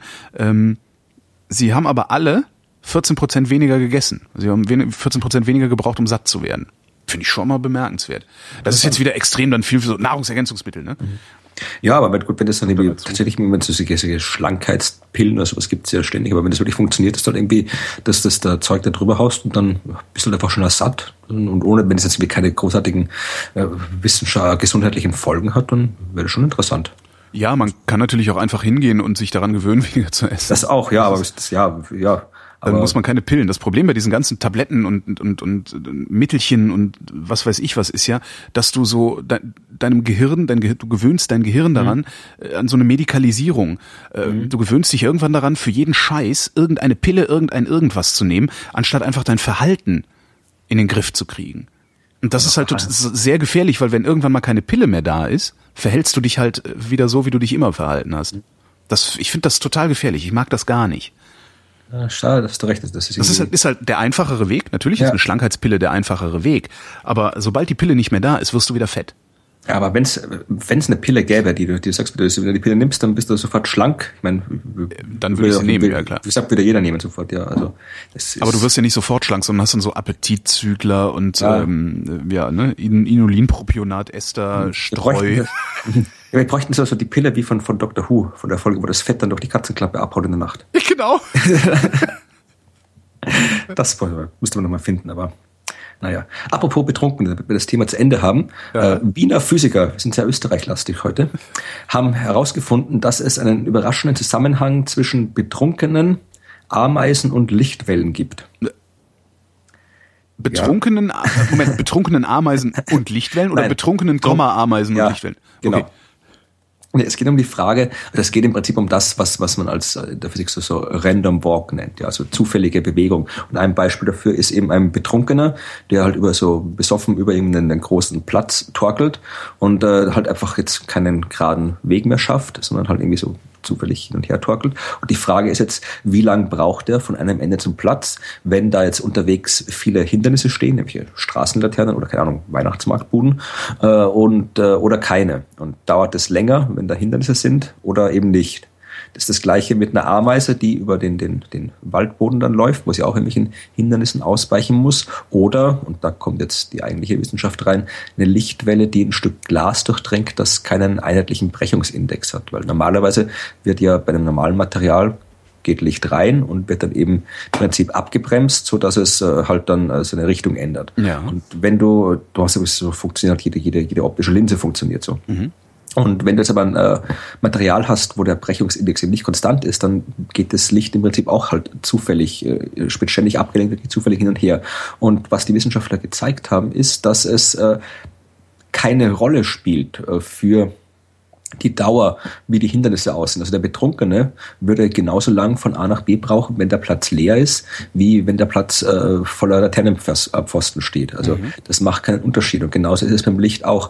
Das heißt, äh, Sie wissen noch nicht, warum das so genau ist. Ich meine, es ist so eine fundamentale Eigenschaft der Materie bei dem Glas, dass halt äh, äh, egal wie das Material strukturiert ist, äh, das Medium halt einfach nur für eine das uns eine bestimmte Welle halt nur für eine gewisse Zeit irgendwie äh, einfangen kann mhm. und das dann keine Rolle spielt. Das Ding ist, äh, das ist einerseits interessant als, als Grundlagenforschung, andererseits hat es auch damit zu tun, wie man prinzipiell Materialeigenschaften verbessern kann. Ja, also du willst ja oft halt äh, gerade zum Beispiel bei, bei Solarzellen äh, Wirkungsgrade möchtest, erhöhen und so. Genau, du möchtest halt wissen, möchtest halt quasi die, wie das Licht drin strahlt, draufstrahlt und so weiter, möchtest du irgendwie optimieren die Arbeit zeigt eben, dass es da eben Grenzen gibt. Das ist dann irgendwann halt einfach, kannst du machen, was du willst. Äh, es, es spielt keine Rolle, ob das Material da jetzt, ob da jetzt quasi Hindernisse drin sind oder nicht. Das heißt, äh, äh, du kannst, der sagt hier der, der Physiker, offensichtlich kann man Licht in der Solarzelle äh, nur für eine von der Größe der Solarzelle abhängige charakteristische Zeit festhalten. Mehr Zeit bleibt einfach nicht, um die Sonnenenergie in Strom umzuwandeln. Mhm. Das heißt, da gibt es anscheinend wirklich halt eine, eine fundamentale physikalische Obergrenze der, der Optimierbarkeit von Solarzellen oder der Spaziergehzeit vom Besoffenen. Oder Ameisen. oder Ameisen, ja. Hm. Wir nehmen die Solarzellen, da haben wir wenigstens noch was von. Genau. Das waren jetzt alle besoffenen Alkoholthemen, die ich hatte. Ich guck gerade mal, habe ich noch Alkohol? Nee, Alkohol habe ich glaube ich nicht. Nee, aber ich habe was total Spannendes gefunden, was ich mal wieder praktisch gar nicht verstehe, aber ich finde es halt total spannend. Äh, deutsche Wissenschaftler haben äh, Parkinson geheilt. Ach. Ne, Schüttellähmung kennen wir ja. vielleicht. Ähm, die haben aus der Nasenschleimhaut, Nasenscheidewand, Nasenmuschel, genau, aus der Nasenmuschel, äh, aus der menschlichen Nasenmuschel. Das ist äh, die Nasenmuschel. Die, ich habe keine Muschel in meiner Nase. Na, die hier, wie heißt das denn? Was ist denn, welcher Teil ist denn die Nasenmuschel? Habe ich noch nie drüber nachgedacht. Ich, ich habe Nasenlöcher, ich habe eine Nase Nasenflügel. Spitze. Ja. Warte mal eben, Nasenmuschel. Vielleicht ist es auch eine Falschmeldung und daran erkennt man es. Nasenmuschel. Also ich habe den Begriff noch nie gehört, weil ich habe keine Ahnung von Medizin, aber. Ich frag mal das Internet. Ja. Äh, Nasenmuschel. Zwischen Ober, was die Nasen, der Nasengang, was um Himmels Willen, Nasenhöhle? Bei Menschen sind drei Nasenmuscheln zu unterscheiden. Die obere, die mittlere und die untere Nasenmuschel. Äh, die Nasenmuschel ist, was ist denn? Da, Nasi und Dach der Nasenhöhle durch knöchern gestützte Nasenmuscheln, etagenartig in die Nasengänge. Gott. Naja, anscheinend haben wir mehr in der Nase, als uns lieb ist. Also ich werde mal notieren, Knie auf Symmetrie checken, Nase Nasen, auf Muscheln checken. Nase auf Muscheln, genau. Muscheln und Schnecken. so, die haben, also jedenfalls haben sie aus Nasen, sie haben aus menschlichen Nasen adulte Stammzellen irgendwie rausgeknuppert. Äh, und haben diese adulten Stammzellen äh, in Ratten implantiert. Die Ratte äh, ist ja dem Menschen doch einigermaßen ähnlich, äh, was was solche, äh, also der Organismus der Ratte ist dem Menschen einigermaßen ähnlich, so dass man äh, da erstmal Tierversuche machen kann, bevor man es auf Menschen anwendet. Und ähm, die die das Parkinson oder die die, die Morbus Parkinson hat sich äh, äh, ja ist weg. Also die, die hatten halt, die, die die haben halt, ich weiß nicht, wie sie Parkinson da reingemacht haben. Also sie haben halt Parkinson in Ratten gemacht. Frag mich nicht, wie man das macht. So, hier Parkinson-Tablette gegeben. Ähm, und dann haben sie halt aus diese Stammzellen implantiert, wo ich auch nicht weiß, wie man das macht. Wie implantiert man? Naja, haben Stammzellen implantiert und ähm, die Ratten waren danach wieder in der Lage, sich ganz normal zu bewegen.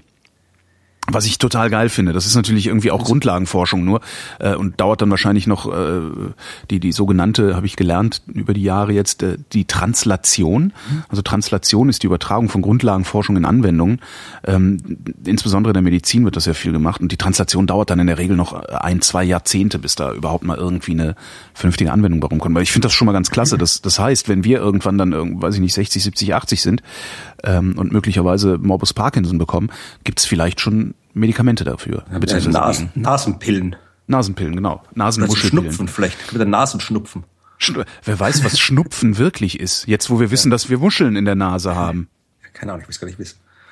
Hast du mal Austern gegessen? Ich habe in meinem Leben noch keine Austern gegessen. Nee. Ich habe Muscheln habe ich aufgegessen, aber Austern noch nicht. Naja, mach mal. Dann weißt du, was Nasenmuscheln sind. Okay. Okay. Gut, zu was ganz anderem. Ich bitte darum. Stephen Hawking hat ein Update bekommen. Äh, sind Cyber, ist er jetzt ein Cyberman? Nee, das nicht, aber der hat ja äh, seinen sein, sein Sprachcomputer, mit dem hat er was er diesen, diesen Computer, wo er halt, der kann ja irgendwie außer einem Gesichtsmuskel, glaube ich, irgendwie nichts mehr bewegen. Und mit diesem Muskeln gibt er halt irgendwie äh, äh, Systeme an den Computer weiter. Also so ein Infrarotsensor an der Brille und so kann er halt dann seinen Computer bedienen. Und Hawking hat jetzt gemeinsam mit Intel an dem äh, System gearbeitet. Das haben die jetzt, äh, haben die, die Geschwindigkeit, mit der er sprechen kann, ist jetzt doppelt so schnell wie vorher. Hey, schön. Und äh, das Schöne ist, äh, dass sie, also das alte System, das war 20 Jahre alt oder so, das war wirklich uraltes System, mit dem er gearbeitet hat. Das Schöne ist, äh, das Zeug, was die gemacht haben, Intel und Hawking, wird jetzt äh, Open Source. Das kommt jetzt irgendwie nächstes Jahr als Open Source raus, damit dann eben generell, das kann ja auch bei- anderen, anderen Menschen mit, mit Behinderung oder anderen ähnlichen Erkrankungen helfen. Das heißt, das ist dann äh, äh, halt dann frei verfügbar und Ja. können dann auch andere mit und daran arbeiten. Cool. Ich finde ja sowieso, dass sowas viel häufiger gemacht werden sollte. Also immer wenn es irgendwie solche, wie nennt man das denn, so medizinische oder wie auch immer Hilfsmittel gibt, ähm, die man in eine Open Source überführen kann, sollte man das grundsätzlich tun. Ich, also gerade, also wir, wir reden den ganzen Tag über Inklusion und so einen Scheiß, ja, äh, und gestatten dann Leute, Leuten äh, Patente auf Technologien zu halten, die inkludieren helfen können. Das finde ich so prinzipiell finde ich das sehr sehr falsch. Also eine Freundin von mir beispielsweise ist Schriftdolmetscherin, ähm, was ja nun Inklusion par excellence ist. Und es gibt, ähm, wie, wie war das? Es gibt so eine so eine Kurzschrift für Schriftdolmetscher. Und das sind so Tastaturkürzel, die du in einer bestimmten, wie so, wie so ein bisschen wie so Stenografiemaschinen auch, ähm, also Tastaturkürzel, die du drückst. Und es gibt irgendwie so in Deutschland gibt es so eine Standard-Kürzelsammlung sozusagen, also eine Datenbank ist es eigentlich. Ähm, und auf diesen Daten, auf dieser Datenbank, da hat die Frau, die sich diese Datenbank mal ähm, erfunden hat oder als erste so eine Datenbank gebaut hat, die hält da ihre Finger drauf und verlangt Tausende und Abertausende Euro von Menschen, die auch mit diesem, Kürz, mit diesem Kürzelsystem arbeiten wollen. Und ich finde das eigentlich, finde ich das ganz, ganz hässlich. Also ich kann verstehen, dass sie natürlich ihre Kohle damit verdienen will, weil die hat sich das einmal ausgedacht und jetzt klingelt die Kasse, so ein bisschen wie Urheberrechtsabgaben.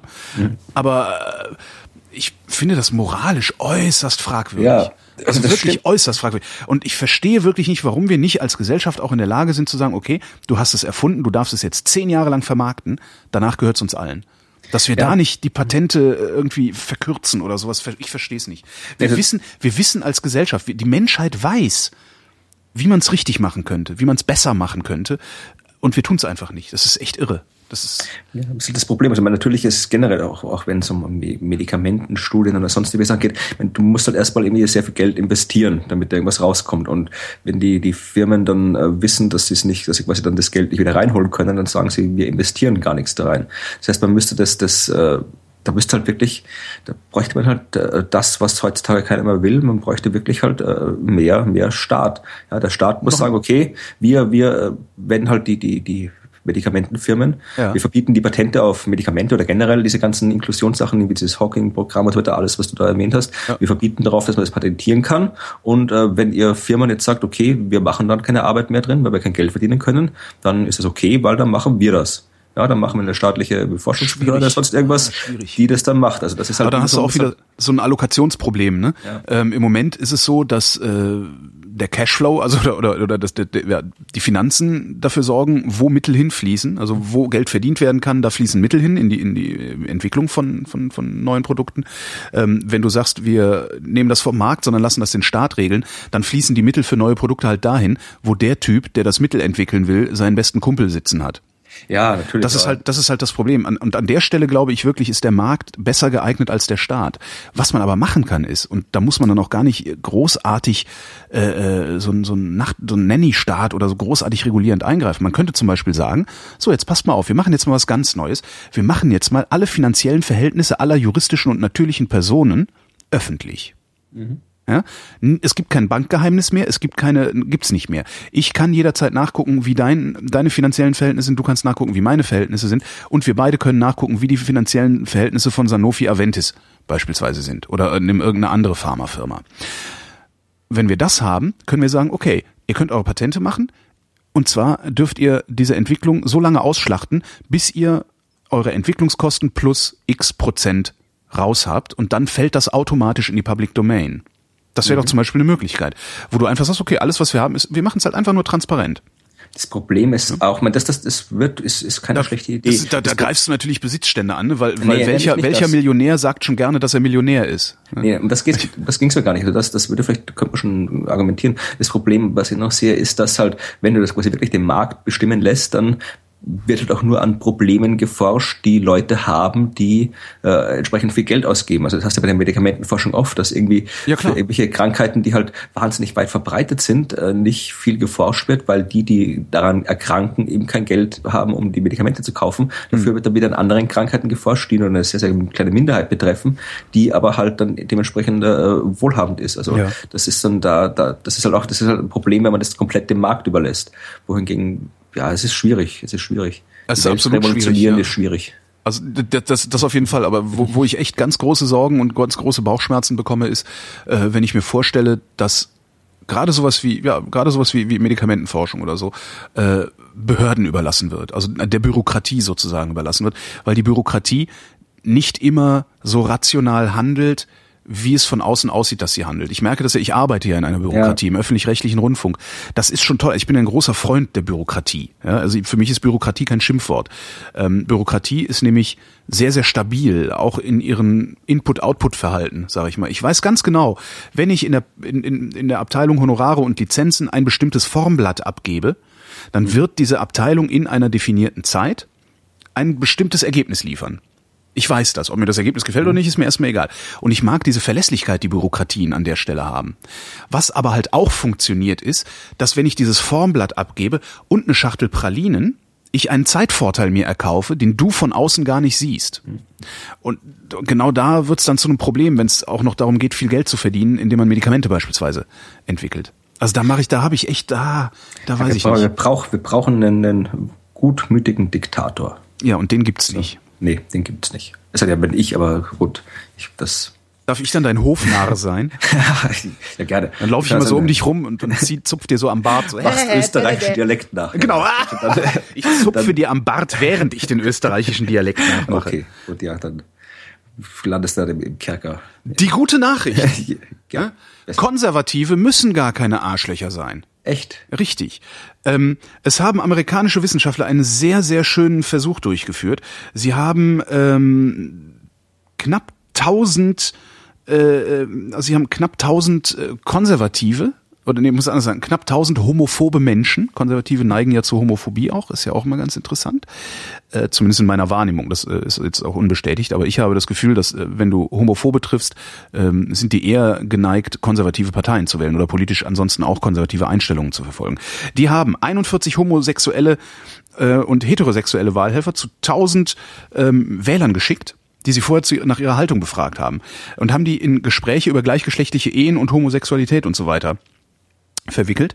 Die Kontrollgruppe war eine Gesprächsgruppe über Müllrecycling. Also was sehr, ne, wo du eigentlich keine so eine, so eine, äh, das aber doof und das Abend geht Unterhaltung ähm, mehr einnehmen kannst, weil wer heute irgendwas gegen Recycling sagt, der hat sie halt einfach nicht alle. Das ist halt, ah, ja, kennst du, ich kenne ein paar Leute, die es anders sehen. Für die ist Mülltrennung. Ich rede nicht über Mülltrennung, ich rede über, ich, ich, rede über Recycling. Also das ist ja nochmal was anderes. Müll, Mülltrennung, da, äh, also dieses, dieses duale System, das halte ich auch für eine der größten, für eine der größten Betrügereien, die hier je passiert ist. Weil das Zeug findest du halt in Indien, ja, da ist der grüne Punkt drauf, aber wir bezahlen dafür, dass es nicht nach Indien kommt. Egal. Ähm, also sie haben, sie haben halt ein bisschen, ein bisschen die Leute, also sie haben mhm. vorher eine Einstellungsbefragung gemacht bei diesen tausend Leuten, haben da diese 40 Wahlhelfer hingeschickt ähm, und haben die Leute, die eine homophobe Einstellung haben, also gegen Homo-Ehe, überhaupt gegen Homosexualität was haben, in 20-minütige Gespräche über dieses Thema mit diesen Leuten verwickelt und einmal ohne diese Leute. Also mit Heteros haben sie 20 Minuten über dieses Thema geredet, sie haben mit Homos 20 Minuten über dieses Thema geredet. Nicht dieselben Leute, sondern andere Leute, Kontrollgruppen jeweils. Ähm, stellt sich raus, sage ich gern und oft, stellt sich raus, diejenigen Konservativen, die mit Homosexuellen über Homosexualität geredet haben, haben nach 20 Minuten ihre Haltung verändert und waren nicht mehr so homophob wie vorher, das Ganze hat sich sogar über einen längeren Zeitraum gehalten. Also sie haben nach, nach, nach, nach, ich weiß nicht wie viel, warte mal, ich muss mal gucken.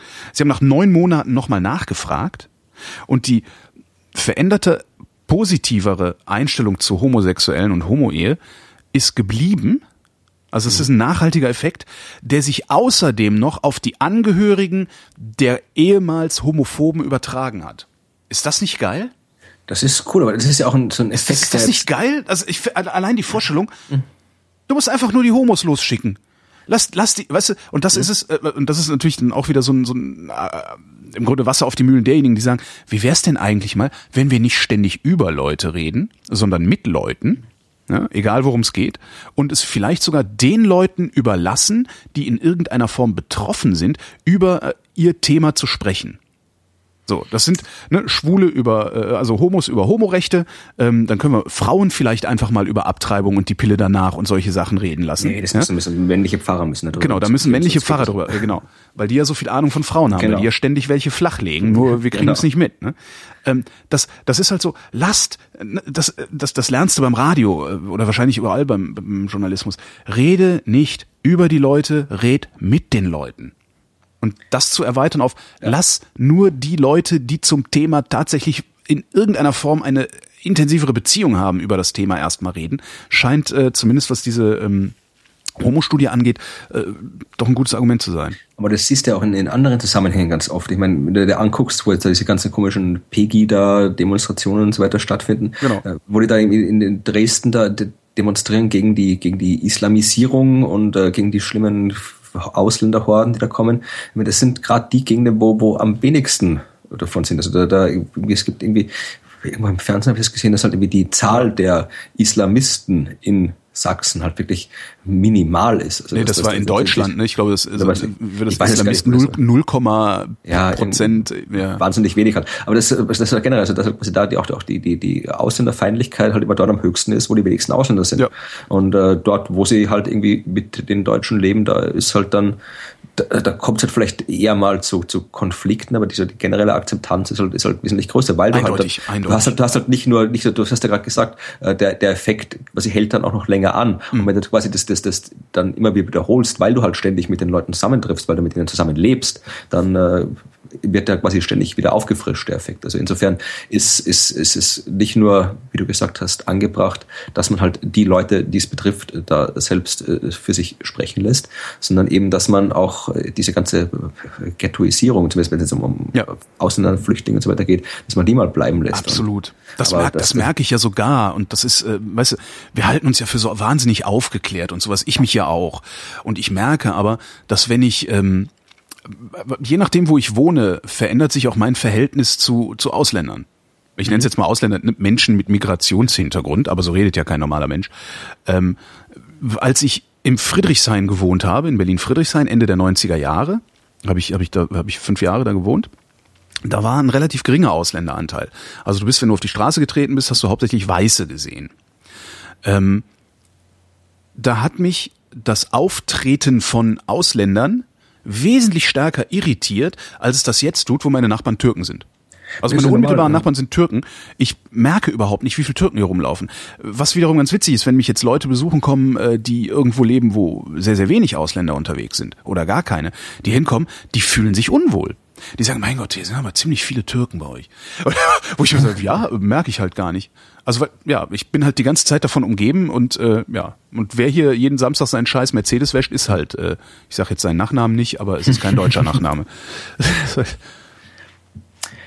Ja, weißt du was? Also es geht jetzt zwar nicht um, um, um es geht im, im am Rande, äh, bei dem, was wir gesprochen haben, geht es am Rande um, um, um äh, Bildung, um, äh, um, ja, wie soll ich sagen, halt mit, mit Einbeziehen der Bevölkerung, wo das auch wichtig ist. Ach, ich bringe diese Brücke nicht mehr zusammen. Ich mache einfach weiter. genau, ich habe es ja auch aufgegeben. ja, also es geht darum um Naturkatastrophen mhm. und zwar äh, durch äh, eine Studie von wieder, ich habe echt, ich habe ich kenne Absicht, schon wieder eine österreichische Studie, ich habe die echt nicht danach ausgesucht. Das sind äh, zwei äh, von der Wirtschaftsuni Wien, die haben äh, Daten über Naturkatastrophen der letzten 40 Jahre, 167 mhm. Länder äh, gesammelt, äh, geschaut, was ist da wann, wo, wem passiert und haben das verglichen mit dem Bildungsstand der Leute, denen es passiert ist, der Bevölkerungsteile, mit Gesundheit und Wohlstand, haben gezeigt, dass äh, Bildung anscheinend vor Naturkatastrophen schützt. Also es ist nicht so, dass das, dass, wenn ich jetzt irgendwie, wenn ich jetzt irgendwie Abitur habe, dass dann irgendwie dann regnet's nicht mehr. Genau. nee, aber es ging darum, dass halt, äh, dass äh, quasi wirklich in, in den Regionen, wo halt äh, das, was wenn du gleich starke Erdbeben in verschiedenen Regionen hast, mhm. äh, sind die Opferzahlen ganz unterschiedlich. Und zwar hing das ab vom Wohlstand der Region und auch von der Korruption übrigens. Und haben wir gezeigt, dass halt wirklich durch Bildung erhöht das Wissen. Ich glaube, das habe ich, die glaube ich, habe ich irgendwo ja. auch mitgekriegt. Ja. Also Bildung, ich sagen hier, Bildung erhöht direkt das Wissen, die Fähigkeit, Informationen zu verstehen und zu verarbeiten, mhm. sowie die Gefahrenwahrnehmung. Und äh, du hast natürlich, äh, du hast natürlich, wenn du halt entsprechend gebildet bist, erhöht das auch die Wahrscheinlichkeit, dass du entsprechende äh, Fähigkeiten hast, einen sozioökonomischen Status und so weiter, Kapital hast, dass du solche äh, Katastrophen dann besser überleben kannst, besser damit mit Folgen umgehen kannst. Beziehungsweise auch halt Prävention betreiben kannst, genau, Erdbebensicheres Bauen und solche genau, Sachen. Genau, kannst ne? dir Vorräte ja. anlegen und so weiter, mhm. kannst vielleicht irgendwie nicht im, im, im, im Elendsghetto aus, aus Pappkartons wohnen, sondern in einem anderen Gegend. Also äh, das ist wirklich Bildung tatsächlich eben vor Naturkatastrophen in gewissem Sinne schützen kann. Also wenn du jetzt wirklich in San Francisco lebst und da kommt irgendwie ein Erdbeben der Stärke 10, dann nützt dir auch der Doktortitel nichts wahrscheinlich. Aber ist die Frage, vielleicht hat er dich, wie du schon sagtest, vielleicht hat genau dieser Doktortitel dich befähigt, einen bestimmten Beruf zu ergreifen, der dir ein bestimmtes Einkommen ermöglicht hat, äh, das du benutzt hast, um, weiß ich nicht, ja, Vorräte anzulegen oder so. Ja, Aber die, die beiden Autoren von der Studie sagen jetzt eben, dass äh, es da den ich glaube, hier ist dieser Green Climate Fund heißt das, das ist irgendwas von, von, ist der von, ich weiß jetzt gerade nicht von welcher Organisation das ist, jedenfalls sollen da jetzt 100 Milliarden Dollar in den nächsten irgendwie fünf bis zehn Jahren ausgegeben, um halt den ärmeren Ländern bei den Klimawandelfolgen äh, zu helfen und das meiste davon ist halt für bauliche Projekte oder so landwirtschaftliche Maßnahmen und so weiter vorgesehen. Mhm. Und die sagen halt, dass das durchaus sinnvoll ist, das zu machen, aber äh, man sollte halt auch durchaus äh, Geld in die Bildung der Menschen investieren. Wenn was generell immer eine gute Idee ist, aber in dem Fall eben auch, um halt dann die, die ganzen Naturkatastrophen oder die, die, den Klimawandel dann ein bisschen, bisschen weniger äh, intensiv äh, zu machen. Ja, natürlich, es ist ja sowieso, also eine Investition in Bildung ist ja eine Investition in die Hilfe zur Selbsthilfe und das ist immer die bessere Investition ja. als ähm, ähm, direkt dahin zu gehen und zu sagen, so baut man Häuser, dann die Häuser dahin zu bauen, dann zu gehen und den Leuten nicht hinreichend erklärt zu haben, wie sie die Dinge auch instand halten oder sowas. Mhm. Ja. Einen habe ich noch. Ähm, und zwar haben australische Wissenschaftler rausgefunden, was für Zeitungen in Arztwartezimmern am stärksten geklaut werden. Da klaut jemand Zeitungen, ist doch alle uralt dort. Ja, weil die halt geklaut werden. Das ist Ach der so. Witz. Also die, die neuen klauen sie immer, okay. Genau, also und, und zwar werden werden verstärkt geklaut, also sie haben halt so Zeitungen ausgelegt und geguckt, was was passiert, ne? Also verstärkt werden geklaut, also die Klatschpresse wird als erstes geklaut, äh, dann die aktuellen Sachen, Ne? Also Klatschpresse, aktuelles. Und was am Ende noch liegen geblieben ist, äh, war das Time Magazine. Warte mal, also, was, was, was war denn? Nee, Klatschpresse war weg. Genau, die Klatschpresse ist geklaut worden. Der Economist und das Time Magazine. Nee, was rede ich denn hier? Jetzt, ich, ich zitiere gerade falsch. Nee, ich habe Quatsch. Also, also die Klatschpresse war weg, Aktuelles war weg, nur der Economist und das Time Magazine äh, war am Schluss noch da. Das heißt, ähm, Economist und Time werden nicht gelesen, jedenfalls nicht in Wartezimmern. Und äh, die Empfehlung der Autoren dieser Studie ist ähm, an die Ärzte, doch einfach ein Economist und das Time Magazine auszulegen, idealerweise ältere Ausgaben, weil aktuellere geklaut ja, ich, weiß nicht, ich, ich, ich, lese selten Zeitungen beim Arzt. Letztes war ich bei, das war ganz schrecklicher Arzt. Also der Arzt an sich war toll, das Wartezimmer, da hatte er so einen Fernseher laufen mhm. und nicht mit normalem Fernsehprogramm, sondern irgendwie so ein, komisches medizinisches Werbeprogramm, wo ständig in einer Tour nur irgendwie gelaufen ist, ja, dann, dann gibt es diese Krankheit, da kann man das dagegen machen, da gibt es diese Krankheit, du bist aber da gesessen und hast dir angeguckt, an was für grauenhaften Krankheiten du alle leiden kannst, während du darauf gewartet hast, dass du endlich zum Arzt kannst. Das war Ah, nee, und, da, und gegen die Krankheiten, die du dir dann da angeguckt hast, die du aber selber nicht hast, verkauft er dir dann irgendwelche äh, Pseudomedizin? Ich weiß es nicht, irgendwie sowas äh, wahrscheinlich, ja. So nee, also, ganz mieser Trick. Ja. Ich habe noch äh, eine Geschichte, mhm. eigentlich noch zwei Geschichten, glaube ich. Kannst du aussuchen. Mars-Meteorit oder äh, die schlechten Arbeitsbedingungen der deutschen Wissenschaftler? Äh, äh, die schlechten Arbeitsbedingungen der deutschen Wissenschaftler machen wir am Schluss. Das ist ein schöner Rant zum Ausstieg. okay. Äh, dann bitte die Mars-Meteoriten. Ja, es gab ja vor kurzem eine Geschichte, äh, dass sie irgendwie, wie das sowas auf die Medien gegangen ist, dass irgendwie Lebensspuren in einem Mars-Meteorit entdeckt oder sowas. Ich weiß nicht, mhm. ob du das mitbekommen hast. Nee, äh, nicht das wirklich. Ist, das, der, der Meteorit, den, um den es geht, heißt äh, Tissint, der Tissint-Meteorit. Das ist ein äh, Mars-Meteorit, also tatsächlich ein Stein, der vom Mars gekommen ist und auf die Erde gefallen ist. In äh, 2000, äh, Juli 2011 mhm. ist das passiert. Und der liegt übrigens, äh, ein Teil von dem liegt übrigens im äh, Naturhistorischen Museum in Wien. Kann man sich dort angucken, habe ich schon gemacht. Und äh, da haben die halt diverse Untersuchungen gemacht. Das heißt, du kannst dir dann immer äh, in diesen Meteoriten ist ja auch immer ein bisschen also Luft eingeschlossen. Mhm. Und äh, da kannst du dann quasi halt wirklich schauen, wie hat die Luft ausgesehen zu dem Zeitpunkt, wo das Gestein entstanden ist, oder eben auch am Mars. Ja, du kannst in einem Mars-Meteorit die Atmosphäre des Marses hier im Labor auf der Erde untersuchen und äh, diverse andere Sachen. Und die haben halt dann, äh, die haben äh, Kohlenstoff, war das waren Wissenschaftler aus China diesmal, keine Österreicher, sondern Chinesen. Die haben äh, ich glaube, es klang jetzt irgendwie so fies, wie ich Chinesen gesagt habe. Es, das irgendwie ich, es, es, klingt, es klingt in Augen normal, normaldeutsch sprechender Menschen sowieso immer fies, wenn jemand ja. Chinesen Chinesen nennt. Ja. Von daher ist es nicht so schlimm. Ja, ich, ich, ich, ich kann auch über Giraffen reden. Giraffen? sag mir auch, ist das nicht Giraffe? Nee, ich sage ich sag Chinesen und Giraffen, so heißt das. Okay, aber egal, es geht um äh, diesen Mars-Meteorit und die haben äh, Partikel, kohlenstoffhaltige Partikel äh, in diesem äh, Mars-Meteorit untersucht, mhm. haben das dann irgendwie so spektroskopiert und so weiter, äh, haben das angeschaut, aus was das genau besteht und äh, haben unter anderem auch, äh, wie gesagt, wieder so Isotopenanalyse und alles gemacht und dabei festgestellt, dass äh, die Stickstoffisotope zum Beispiel, die sie da drin gefunden haben, dass die relativ ähnlich sind dem bei der Erde, beim Kohlenstoff aber nicht. Das heißt, das Verhältnis der, der, der, der verschiedenen Kohlenstoffisotope äh, hat eben, wie ich es vorhin gerade gesagt habe, da gibt es das Kohlenstoff 14 und so weiter, äh, das Verhältnis quasi zwischen, zwischen dem Kohlenstoff äh, in, in, den, in, der Erde und dem Kohlenstoff in der Luft hat auf der Erde ein gewisses, ein gewisses Verhältnis und äh, in den Mars äh, Meteorit haben sie gezeigt, dass eben die Kohlenstoff Partikel, die sie da gefunden haben im Gestein, äh, auch ein ganz bestimmtes äh, Verhältnis zu dem Kohlenstoff in der Marsatmosphäre äh, gehabt haben. Also genauso wie das durch die, die ganzen Prozesse auf der Erde entstanden ist durch organisches Material. Also da ist irgendwie ganz viele Öl und Kohle und den ganzen anderen Kohlenstoffkram, der halt dafür gesorgt hat, dass, dass dieses Verhältnis bei uns auf der Erde so ist, wie es ist. Mhm. Und äh, dieses äh, Verhältnis haben sie jetzt immer auch auf dem Mars gefunden und schließen daraus, dass es ein Indiz sein könnte, dass eben äh, auch auf dem Mars diese Kohlenstoffpartikel in dem, in dem Meteoriten durch ähnliche biologische Prozesse entstanden sind. Also das war halt irgendwie so ein sehr, sehr vager, äh, sehr, sehr vage äh, Schlussfolgerung, die sie da gezogen haben, die Autoren, dass sie gesagt haben, äh, dieses Isotopenverhältnis könnte darauf hinweisen, dass es auf dem Mars früher ähnliche biologische Prozesse gegeben hat wie auf der Erde, wo bei uns dann eben dann am Ende des äh, Öl und Kohle entstanden sind.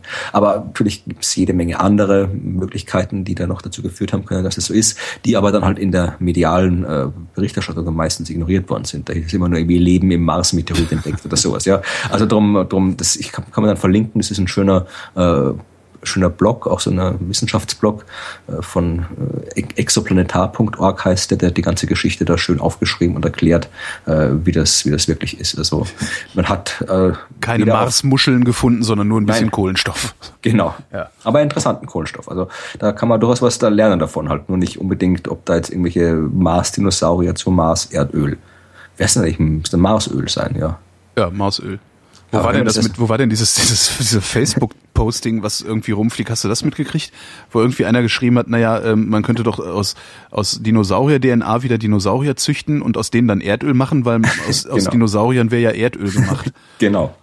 Ja, klar, wunderbarer Plan. Also das Witzige, das ist, der, der Sponsor von der nächsten Bundespresseball. Und also, ich frage mich dann immer, wie, nein, das war, das war ein User, der das irgendwo hin kommentiert hat. Ich weiß leider nicht mehr, es war einfach nur ein, ein Screenshot von einer, von einer kleinen Facebook-Diskussion, wo es um Dinosaurier ging.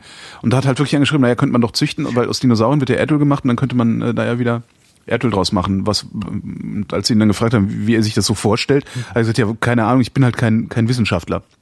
So habe ich auch gedacht, ja, man muss halt kein Wissenschaftler sein, um zu begreifen, dass man Dinosaurier nicht zu Erdöl püriert oder so. Oh, das kommen wir schon hin. Ach, wir pürieren Dinosaurier, die schmeißen wir dann in so eine Biogasanlage. Genau. Und äh, ja. Sicher. Hier, sag mal, Florian, ja. was ist denn eigentlich mit den Arbeitsbedingungen für Wissenschaftler in Deutschland? Die sind wahnsinnig mies. Nee, also ist nicht wahnsinnig mies, aber ich habe halt äh, ich habe jetzt vor kurzem erst wieder mit, mit, mit, auch mit anderen Journalisten darüber gesprochen, aber das ist jetzt hier ein Artikel aus der Süddeutschen. Da haben sie, äh, ich weiß gar nicht, wer das befragt hat, äh, eine Studie, die ist hier nur als Studie verlinkt, aber nicht dabei, wer sie geschrieben hat. Ich muss das kurz mal anklicken. Die Wissenschaft. Die, ja, äh, das ist halt von, von ach, ist egal, die Wissenschaft, irgendwelche Wissenschaft oder auch nicht, vielleicht hat es einfach ausgedacht, irgendwer, irgendwer hat festgestellt, in einer Studie äh, wurden 1700 Nachwuchswissenschaftler zu ihren Arbeitsbedingungen gefragt. Mhm.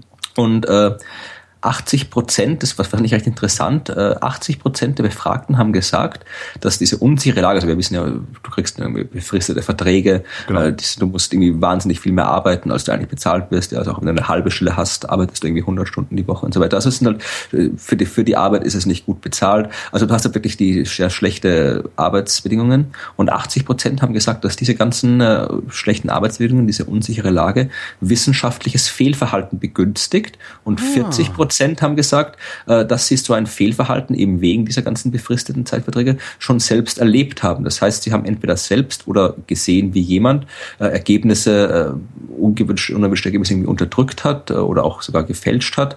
Das heißt, das ist durchaus etwas, was dann der, der, der Wissenschaft selbst nicht gut tut. Wenn du ständig gezwungen bist, ständig alle, alle, alle Jahre, jedes Jahr fast, äh, irgendwie neue, neue, neue Anträge zu schreiben, die in den Anträgen, dann muss natürlich immer überdurchschnittlich gute Forschung sein, ja. damit die gefördert wird. Wird immer, du musst immer exzellente Forschung, also das mussten. Du bist also gezwungen, gute Ergebnisse zu präsentieren, um überhaupt deine nächste Forschung betreiben zu können. Und ja, vor allem nicht nur gute Ergebnisse, die müssen halt meistens wirklich immer äh, exzeptionell wahnsinnig spektakulär sein. Du kannst ja einfach sagen, ich habe jetzt da was rausgefunden, es ist interessant, ich habe noch nicht mehr, mehr, mehr, mehr hat sich noch nicht ergeben mir, das dauert halt, bis das rauskommt. Ich möchte das gerne mal noch weiter erforschen. Das geht nicht. Ja. Du musst halt wirklich, du musst halt wirklich, es muss halt immer alles wahnsinnig super sein. Und wenn du halt immer dann nur Verträge hast, die ein halbes Jahr laufen, ein Jahr laufen oder zwei Jahre laufen, äh, da manche Forschung, du kannst ja nicht vorhersagen, wie lange Forschung dauert. Es dauert halt manchmal ja. länger. Sonst irgendwas. Und das, das äh, äh, verstehe ich durchaus, oder ich kann ich kann es nachvollziehen, warum Wissenschaftler dann den, den, den Druck empfinden können, da ihre Forschung anders darzustellen, als sie wirklich ist. Ich meine, generell, jeder, jeder, der einen, der einen Projektantrag schreibt, stellt seine Forschung im Prinzip anders dar, als sie wirklich ist, weil du halt immer bist, das, das, macht, das machst du ja aber, überall, aber, das machen wir, aber, das machen wir beim Funk auch, wenn wir irgendein Projekt anschieben wollen, schreiben wir halt auch rein, wie toll das ist, obwohl es gar nicht so toll ist. Also du, du ist, übertreibst ja, aber, ja immer ein bisschen. Ne? Aber, aber das hat quasi diese, diese, diese, diese Schwelle von quasi legitimer äh, legitime Übertreibung, sage ich jetzt mal, zur wirklich wissenschaftlichen Fehlverhalten, dass da tatsächlich die dann oft unter den Bedingungen überschritten wird, dass das äh, überrascht mich nicht. Mich überrascht aber, dass es wirklich da 40 Prozent gesagt haben. Also ja. das ist dann wirklich schon Ja, andere, dann gab es noch, haben noch andere Sachen abgefragt hier. Also das ist irgendwie 90 Prozent der, der, der, der befragten Leute haben gesagt, sie hätten jetzt schon ein Kind und eine Familie, wenn sie einen festen Job hätten. Mhm. Äh, und äh, das Problem ist dann auch, dass halt äh, da auch äh, hier von den, von den äh, befragten Wissenschaftlerinnen darunter haben auch äh, fast 90 Prozent gesagt, dass das eben diese ganzen Befristungen und so weiter alles eine systematische Benachteiligung der Frauen äh, darstellt weil im ja, generell so diese ganzen befristeten Geschichten sind halt immer, da gab es noch mehr irgendwie. Das ist äh, genau die Studie, jetzt hier steht es am Schluss, die Studie heißt Exzellenz braucht Existenz. Klingt auch wieder so bescheuert. Aber so, dann gibt es auch eine Petition für bessere Arbeitsbedingungen. Mhm. Die haben jetzt schon 25.000 Wissenschaftler unterstützt und kann man dann, vielleicht, weiß nicht, ob die noch läuft, kann man ja nochmal verlinken. Aber wie gesagt, ja, die Arbeitsbedingungen, habe ich hab gestern erst wieder ein Interview mit einem anderen Journalisten gemacht. Es ist kein Wunder, dass die ganzen Leute woanders hingehen. Ja, wenn sie hier, hier wenn man da hier irgendwie, du musst dann irgendwie, du machst halt irgendwie deine Doktorarbeit, bist dann irgendwie Ende 20, Anfang 30 bist Doktor und irgendwie eine Hoffnung auf eine Dauerstelle, eine Professur, hast halt bestenfalls irgendwie ab, ab Mitte 40 oder sowas, Ende 40. Und dazwischen musst du irgendwie 20 Jahre rumkriegen, ohne, ist im Grunde, ohne. Ist im Grunde wie Freiberuflichkeit, nur ohne freiberuflich, ohne Freiberufler zu sein. Genau, also ja. Du bist halt immer in so einem System, das dich gängelt und ausbremst, äh, bist eigentlich noch nicht mal autonom in deinen Entscheidungen, ähm, hast aber dieselbe Unsicherheit wie ich oder du. ja. ja. Also ich, ich, ich bin, es war, waren alle diese genannten Argumente, die jetzt in der Studie auch vorkamen, waren durchaus auch Argumente, die dann dazu geführt haben, dass ich den Job auf, aufgegeben habe. Weil es halt einfach, es war, Wissenschaft war und ist immer ein wahnsinnig cooler Beruf, aber irgendwann war das einfach, es war einfach zu viel, zu viel Gängelei. Gängelei ist ein gutes Wort, ja. Also es war, ich habe keinen Bock Wissenschaft ist ein cooler Beruf, aber ein trauriges Geschäft. Richtig. Das war die Wissenschaft. Wir danken für eure Aufmerksamkeit.